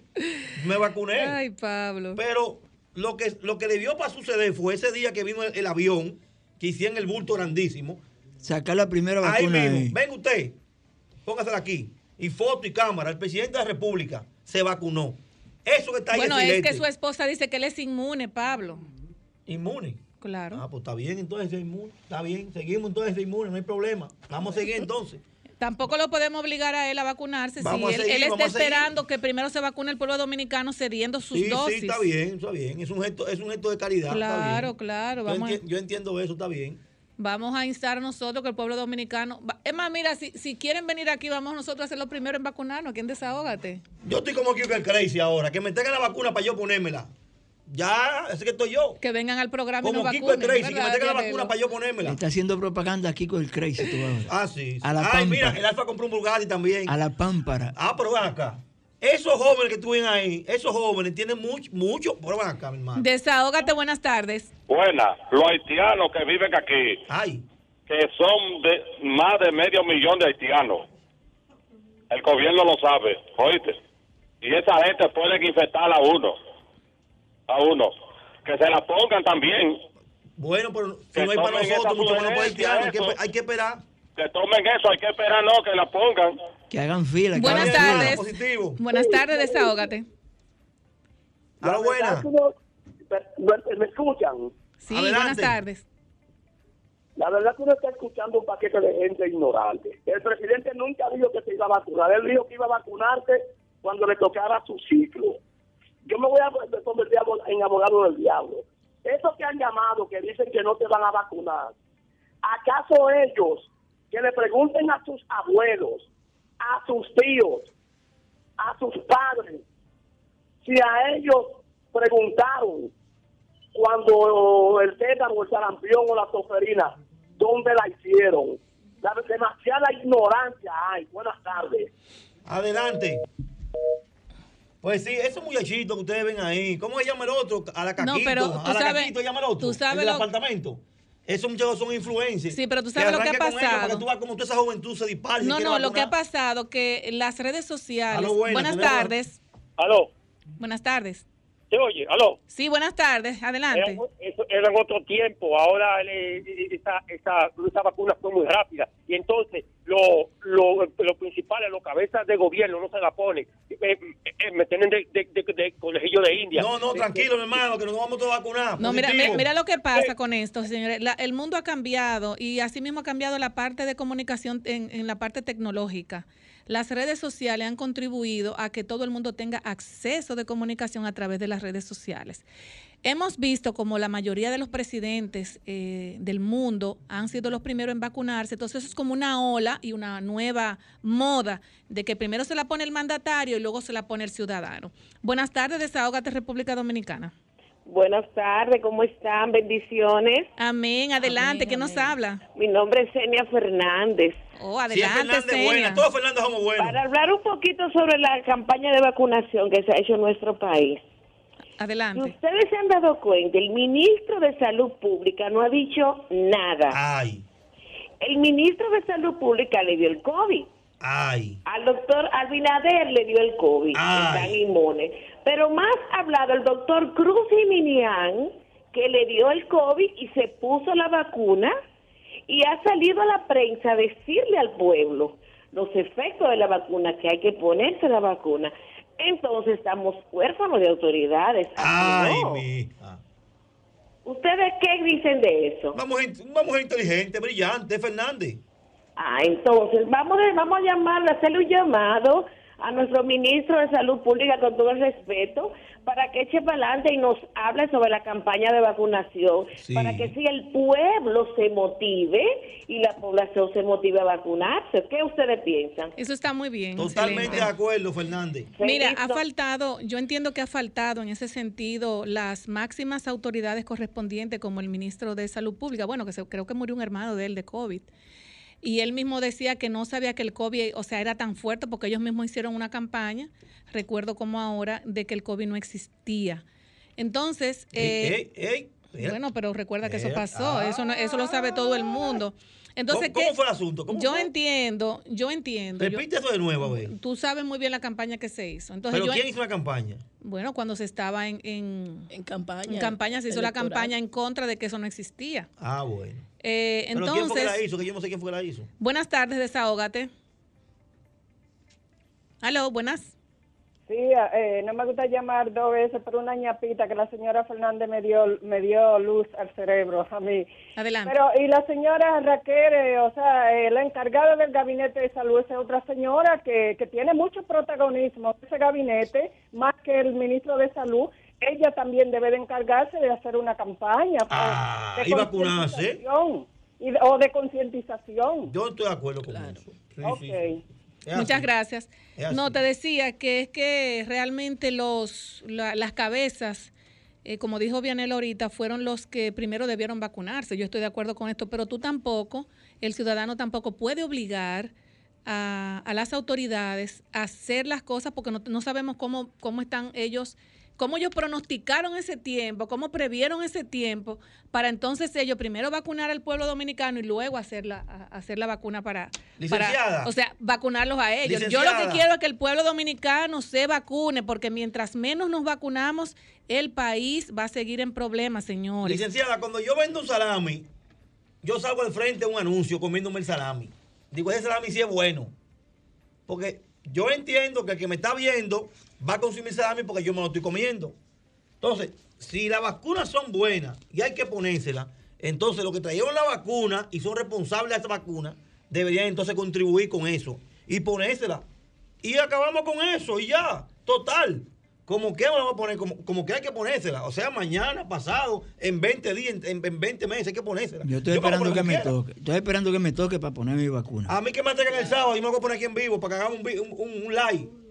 Vamos a hacer un live el sábado, que me traigan la mía aquí. Yo me Señores, tenemos, eh, teníamos eh, ahorita eh, con nosotros al diputado Pedro Botello, pero parece que está teniendo problemas con la comunicación y, y realmente no sé si de tiempo ya que él se pueda comunicar con nosotros y nosotros con él porque está teniendo problemas esto. Eh, recordamos que la, la protesta pacífica que se realizará este 27 de febrero frente al Congreso pues. En reclamo de la, pobra- de la, de aprobación del proyecto de ley del 30% de la de las de la AFP. Eh, vimos cómo Que- que el diputado tuvo un encuentro con el general José Ceballos de la jefatura de la Policía Nacional y queríamos realmente tratar eh, temas eh, con relación a, a lo tratado en esa reunión. Eh, vimos también que queríamos eh, que el, el diputado nos aclare, que incluso estuve hablando con Vianelo con relación a esto, que el lunes lo estaba citando El la- Consejo de Disciplina de la Cámara de exactamente, Diputados. el Consejo de Disciplina de la Cámara de Diputados con relación a la, al, Bueno, él tiene dos casos pendientes. La Pero- primera La manifestación. actividad que tuvo, y la segunda- Él va a tener tres con el, con el viene por ahí. No, porque este fuera, este fuera del Congreso. Lo que pasa es que los dos anteriores Fueron en el Congreso. fue uno en la Cámara de Diputados y otro frente a la entrada donde del se, Senado. donde se tiraron piedras y demás que Y- querían y- achacarle esta problemática. Pero yo creo que él lo que van a hacer es que lo van a amonestar. No creo que va a pasar de ahí. Bueno, es que él tiene una campaña. y En esa campaña, muchos entendemos que es justa y razonable. Pero no se puede alterar el orden. No, no, no, no. No, claro que Él no. tiene que, esa piedra hay que dejarla, pero no tampoco la tira él, porque él no tiene un video tirando piedra. Pero yo creo que el diputado Botello conoce los mecanismos para lograr que los senadores conozcan esa ley más que cualquiera de nosotros. Pero vamos a sacar eso ¿Por al aire, a ver si están de acuerdo la gente Porque, con que. Perdóname, porque la, la, pues, hace ocho meses que la Cámara de Diputados aprobó esa ley. Sí. Y cayó En el Senado. En el Senado. Vino el cambio, vino el cambio, porque esa ley estaba en manos de la Comisión Permanente de Seguridad Social, Trabajo y Pensiones del Senado, que el presidente era el senador José Rafael Vargas. Ahora el presidente de esa comisión es Bauta Rojas. Y Bauta Rojas ha dicho innumerables veces que con presión él no va a dar el informe. Ah, bueno. Y ha dicho también que para él es más importante el proyecto de reforma de la ley de seguridad social que el proyecto del 30%. Bueno, pues entonces. Ha habido, ha habido varios senadores que se han pronunciado todos estos días, Ramón Rogelio Genao, Antonio Marte. ¿Y qué dice Antonio Marte? ¿Está de acuerdo, Antonio Marte? Antonio Marte dice que su próxima lucha es por el 30%. Está bien, su chelito. Bueno, si Antonio Marte se suma a esa lucha. Está bien. ¿Por qué otros países le han entregado chelitos? No dan el 30. Bueno, ya, dan. ya en Chile, ya en Chile yo creo que no queda. En Chile, en Chile han dado tres veces. Eso ya. dinamiza la economía y motoriza. Y en Chile le han sacado tres veces esos fondos. Eso ya. puede estar ahí. Vamos a repartirlo, que hay mucha crisis. Hay Bueno, y hablando de esa crisis, volvemos a hacerle un llamado a los comedores económicos, al plan social de la presidencia, directores y ministros, que vamos, señores, a darle los chelitos a la gente, plan social para la calle, a darle comida a la gente, comedores para- económicos, comida a la gente. Es que tienen que vi hacerlo, porque hay, presu- hay no, vi presupuesto para directora, eso. A la directora del plan social yo la vi en unos videos ayer que estaba visitando lugares, llevando raciones. Sí, sí, sí. Ah, pues mira qué bien. Yo la vi Bueno, ayer. en si varios. ella, sí, pero eso debe ¿A ser constante. Bueno, vi varios videos que pasaron ayer. Ah, bueno. Sí, pero hay que ser constante con esto. Y eso no por Vamos a J la que pase por la 3, la circunscripción Sí. 3 del Distrito Nacional. Que hay 19 barrios. ¿Cómo le fue a Carolina en la 3? Eh, en el proceso pasado. Ah, No, le fue muy bien. ah, bueno. Sí, Le fue muy bien a la alcaldesa. si le fue bien, deben pagarle la 3. Tienen que... Deben pagarle la 3 entonces. Ay, Vianelo, Vianelo, Claro, porque- Vianelo. Porque si yo gano una circunscripción, yo la lleno de todo. Señores, miren. Miren. Solamente tenemos que salir a una vuelta en el carro. Y ustedes van a ver, por ¿Qué en ejemplo... el carro en motores, Pablo? No, no, en el carrito. En, en carro en, en Es que motores te- en el mejor. motor después que hago preso. La mejor vuelta a los barrios a pie. En motores a pie. No, que nos alcanzamos porque no es una calle, es, los barrios. Es a los barrios. pie. La mejor manera de recorrer los barrios a pie. yo no sé qué ha pasado, pero el tema de los vertederos improvisados no va, no va, no va a desaparecer por mucho tiempo. Están todos los barrios en la misma situación. Yo no sé si fue que se combinaron los alcaldes. Menos el polígono central. No, porque eso es ciudad gótica. En ciudad gótica no pasa eso. ahí no pasa eso, Ciudad Gótica. Pero tú vas, por ejemplo, a los diferentes barrios y te vas a dar cuenta que en las esquinas, hay unas esquinas que son muy conocidas, que son populares. En esas esquinas se hacen unos vertederos. Pero, ¿y, y, la, y las empresas estas que estaban funcionando? Ellos hacen una función, lo que pasa es que también tienen problemas porque no están pagando. Sí, así me dijeron. Ah, Le deben dos y tres meses. Pero vertedero grande hay ahí en Santo Domingo Este. Eso dice una cosa terrible. así guapa. Ay, Dios santo. Ay, no, ay, están ay, trabajando, pero tienen, tienen, tienen limitaciones, porque la verdad hay que decirla. Si la- el último informe era que te le debían tres meses. Entonces, con tres meses de deuda, tú trabajas, pero a, a- a una capacidad limitada. ¿Tú entiendes? Eso está pasando en los barrios. Está pasando Pero, barrios. pero, no ve- pero vemos, por ejemplo, que la alcaldía, la alcaldesa eh, está invitando mucho a las eh, juntas de vecinos. El Vamos otro, a cumplir un año. el otro día invitaron a todas las juntas de Vamos, vecinos de la a circunscripción vamos a número invitar aquí 2. para que ella diga lo que ha hecho en un año. No soy yo que lo voy a decir. Vamos a Nosotros invitar- hemos llamado para invitarle, me dicen, me dicen que está Vamos a como muy invitar a la ocupado. alcaldesa. El 24 de abril. Vamos a invitar a la alcaldesa para que la alcaldesa venga aquí al programa y diga lo que ha hecho en un año de gestión, que El va a cumplir 20 un año. El 24 de abril cumple un año. Exacto. Y si no a ella, invitamos entonces a los, a los regidores para que ustedes vean el, el maravilloso trabajo que se ha hecho en la circunscripción número 3. Para que ustedes vean lo que la alcaldía ha hecho en la 3. En la 3, eh, a ver lo que ha hecho. Bueno, ahí- yo tengo la información que la, la, la mayoría de juntas de vecinos de la circunscripción número 2 fueron vestidos de luto, ¿Cómo así? vestidos de negro, a una, a una reunión. Y lo que se le estaba diciendo era que se, se pusieran un, un t-shirt de... Oh, sí, sí, sí. sí un t-shirt sí. de la alcaldesa y ya tú sabes lo que se armó ahí. Sí, sí. Tú sabes que este gobierno ha sido muy, El gobierno de la foto. ha sido muy inteligente y le dicen el gobierno del BAN. Y yo estuve investigando, pues dicen el gobierno del BAN. Qué silencio, ¿eh? BAN. Se lo voy a dejar de tarea. Pero, pero van terminando en M. en ¿verdad? M. El gobierno del BAN. Tú sabes que ese término es un término mío. Ajá. ¿Cómo, Vianelo? Es verdad. A los bulteros de mi partido yo le decía van. Bulto, allante y movimiento. Ah, bueno. Bueno, No, mira, Porque ustedes Y de- creen que no me Y ahora. de, y de- y de- no, y de verdad Eh, le voy a ¿Tú decir sabes algo. por qué perdió Domingo Contreras? Porque estaba lleno de van. Ey, ey, Mira, profesor. eso, y de verdad le voy a decir Ah, algo, le voy a decir, le voy a decir algo, mira, con relación con relación a las juntas de vecinos y al, y trabajo, no, ahí. de verdad te lo digo, y al, Desahógate.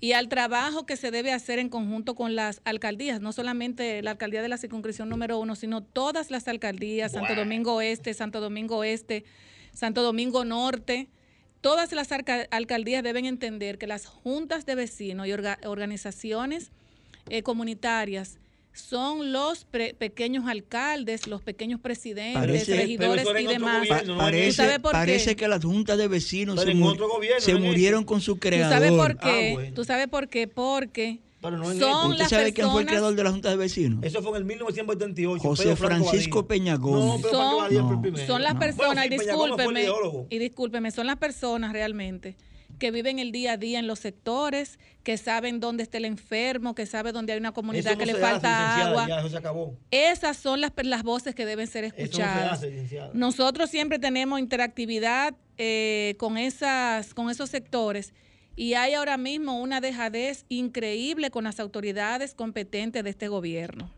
Es Lo- una óyeme, pena. Los operativos se Es una pena que todas las instituciones del Estado estén de espalda a las eh, eh, a las acciones comunitarias de, de los sectores. Cuando se despoliticen las organizaciones comunitarias. Bueno. Eso no va a pasar, eso no va a pasar. Eso no va a pasar, diferente. pero las autoridades deben tener, independientemente que eso no pase, independientemente todas las organizaciones comunitarias deben tener una, inter- una intercomunicación, eh, una muy buena relación con todas las autoridades, no importa el gobierno que sea.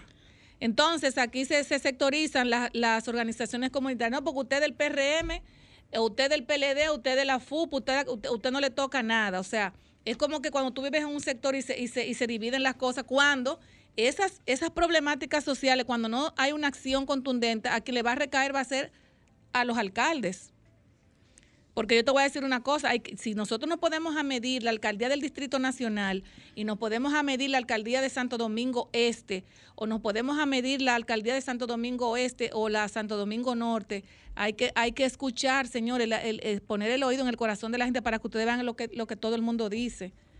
A veces no es una foto ni redes sociales, es la realidad que se está viviendo en el país. Bueno, Tú vas- pues, yo le puedo decir a usted, tomando de la palabra, que la circunscripción número 3, la gestión de la alcaldía ha sido muy tímida. La estoy ayudando. Muy tímida. Y yo emplazo a cualquiera que me demuestre aquí qué está haciendo la alcaldía. ¿Y qué dicen, los, y qué dicen los regidores de esa circunscripción? Es que también están en lo mismo. No, es que los regidores Es que supuestamente dicen que ellos no los, no los consultan. están en lo No hay que consultarlos. Bueno, pero si No usted, si tiene la autoridad el mayor, regidor, el regidor es el fiscalizador de su sector. Pero ¿cuándo? ¿Y tú sabes cómo está, y tú sabes cómo está compuesto el consejo de, de- de regidores? El distrito. Son todos, sí. La gran mayoría son el oficialismo.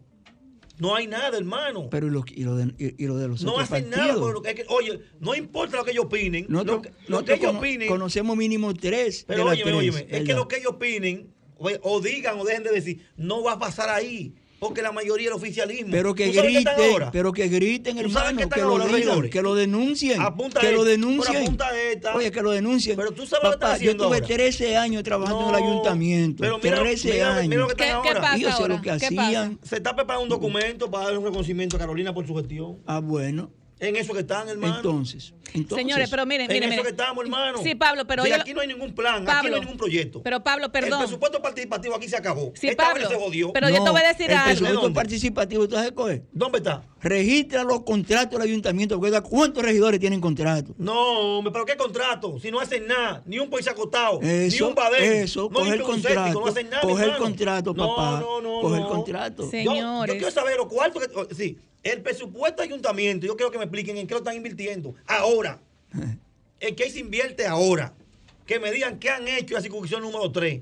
Porque, por ejemplo, el pasado alcalde, el pasado alcalde, yo te puedo decir que hizo aceras y contenes, yo lo vi. Yo lo vi. Ahora, una gestión, a un año casi una gestión de la, de la, de la nueva alca- alcaldesa, yo quiero que me diga, mira, en la Cañita hicimos esto, o en el Simón Bolívar hicimos esto. Hermano, mire, nada. Pues mandemos, acogiéndonos, acogiéndonos a la ley 20104, vamos a decirle que nos informe lo que están haciendo y voy que aparece. No te apures que nosotros vamos a contar ya en el Palacio Municipal. Estamos casi casi ya en una reunión. No, yo, casi yo lo que entiendo reunión. es, como, como dice Pablo, que no- aquí no solamente es entregar reconocimientos, señores. Yo no creo Pero- en eso. pero ¿reconocimiento de qué? Yo no creo en eso. Yo, yo, yo creo, ¿tú Hay sabes qué? ¿Tú sabes cuál es el reconocimiento de ¿De cualquier qué autoridad? reconocimiento? ¿Tú sabes? Pero si la alcaldesa, oye, si la alcaldesa recibe reconocimiento, se hace un daño. Pero eso hay que decírselo a quien está preparando el Pero te estoy reconocimiento. diciendo que es lo que está pasando, ¿Entiendes? hermano. Yo tengo seis amigos regidores. Yo te estoy diciendo lo que está pasando, Claro, hermano. claro. Aquí hay, Hay amigos- un grupo de regidores aquí hay que que de vienen haciendo nosotros. reconocimiento. ¿Sabes para qué? Aquí hay amigos de Falta nosotros, esos alcaldesa. ¿eh? Simplemente Aquí- Aquí hay eso. amigos de nosotros, esos regidores, conocidos por Pero, nosotros, Pablo, que caminaron con nosotros la capital, a que están ahí filmando A ese reconocimiento. La, A la, mí la, la- la abogada quiere la palabra. Usted se puso no guapo. Usted Pero, se puso Pablo, guapo en todos- estos días porque yo le dije a una regidora traidora. No, espérate. Oye, no. tiene la palabra. Solicitemos eh, a través de acceso a la información un informe detallado de qué se ha- cómo se ha ejecutado el presupuesto, porque mal hacemos diciendo no se está haciendo, pero indaguemos, logremos tener en nuestras manos las es informaciones acabo de oficiales. decir. Esa, esa abogada es brillante. Pero eso es lo que acabo de decir. Señores, yo la voy a llevar. Señores, Y antes de- nuestro programa. Ya no fuimos. Dale, dale, bueno, dale. la semana que viene tenemos rendición de cuentas, Ay, señores. Dios. Se acabó el tiempo de las promesas. Ahora vamos a decir cómo, ¿Qué hicimos? cuáles son Bueno, las ejecutorias que se han encuesta, vi- hecho. vi, una encuesta ayer. que- 27 de febrero. vi una encuesta ayer cuentas. hablando de eso. Acuérdese que esa, esa, rendición, esa rendición de cuentas no es de Luis Abinader solo. No. Perdón, vi una, una encuesta ayer que daba como un setenta y pico por ciento de muy buena gestión al presidente Luis Abinader. Eso es muy importante. ¿Cuánto No de? Abinader un solo. setenta y pico, no sé. ¿Abinader? Sí. Ah, pues eso votan Porque lo- Entonces- lo, lo que se ha inaugurado, lo que se ha abierto, ya estaba hecho. Eso Señores, ya, bien, señores, ya no hay tiempo para más. No, no. hombre. El próximo sábado nos vemos, señores. nosotros Buenas mano. noches. Bye bye. Sol 106.5, la más interactiva. Una emisora RCC Miria.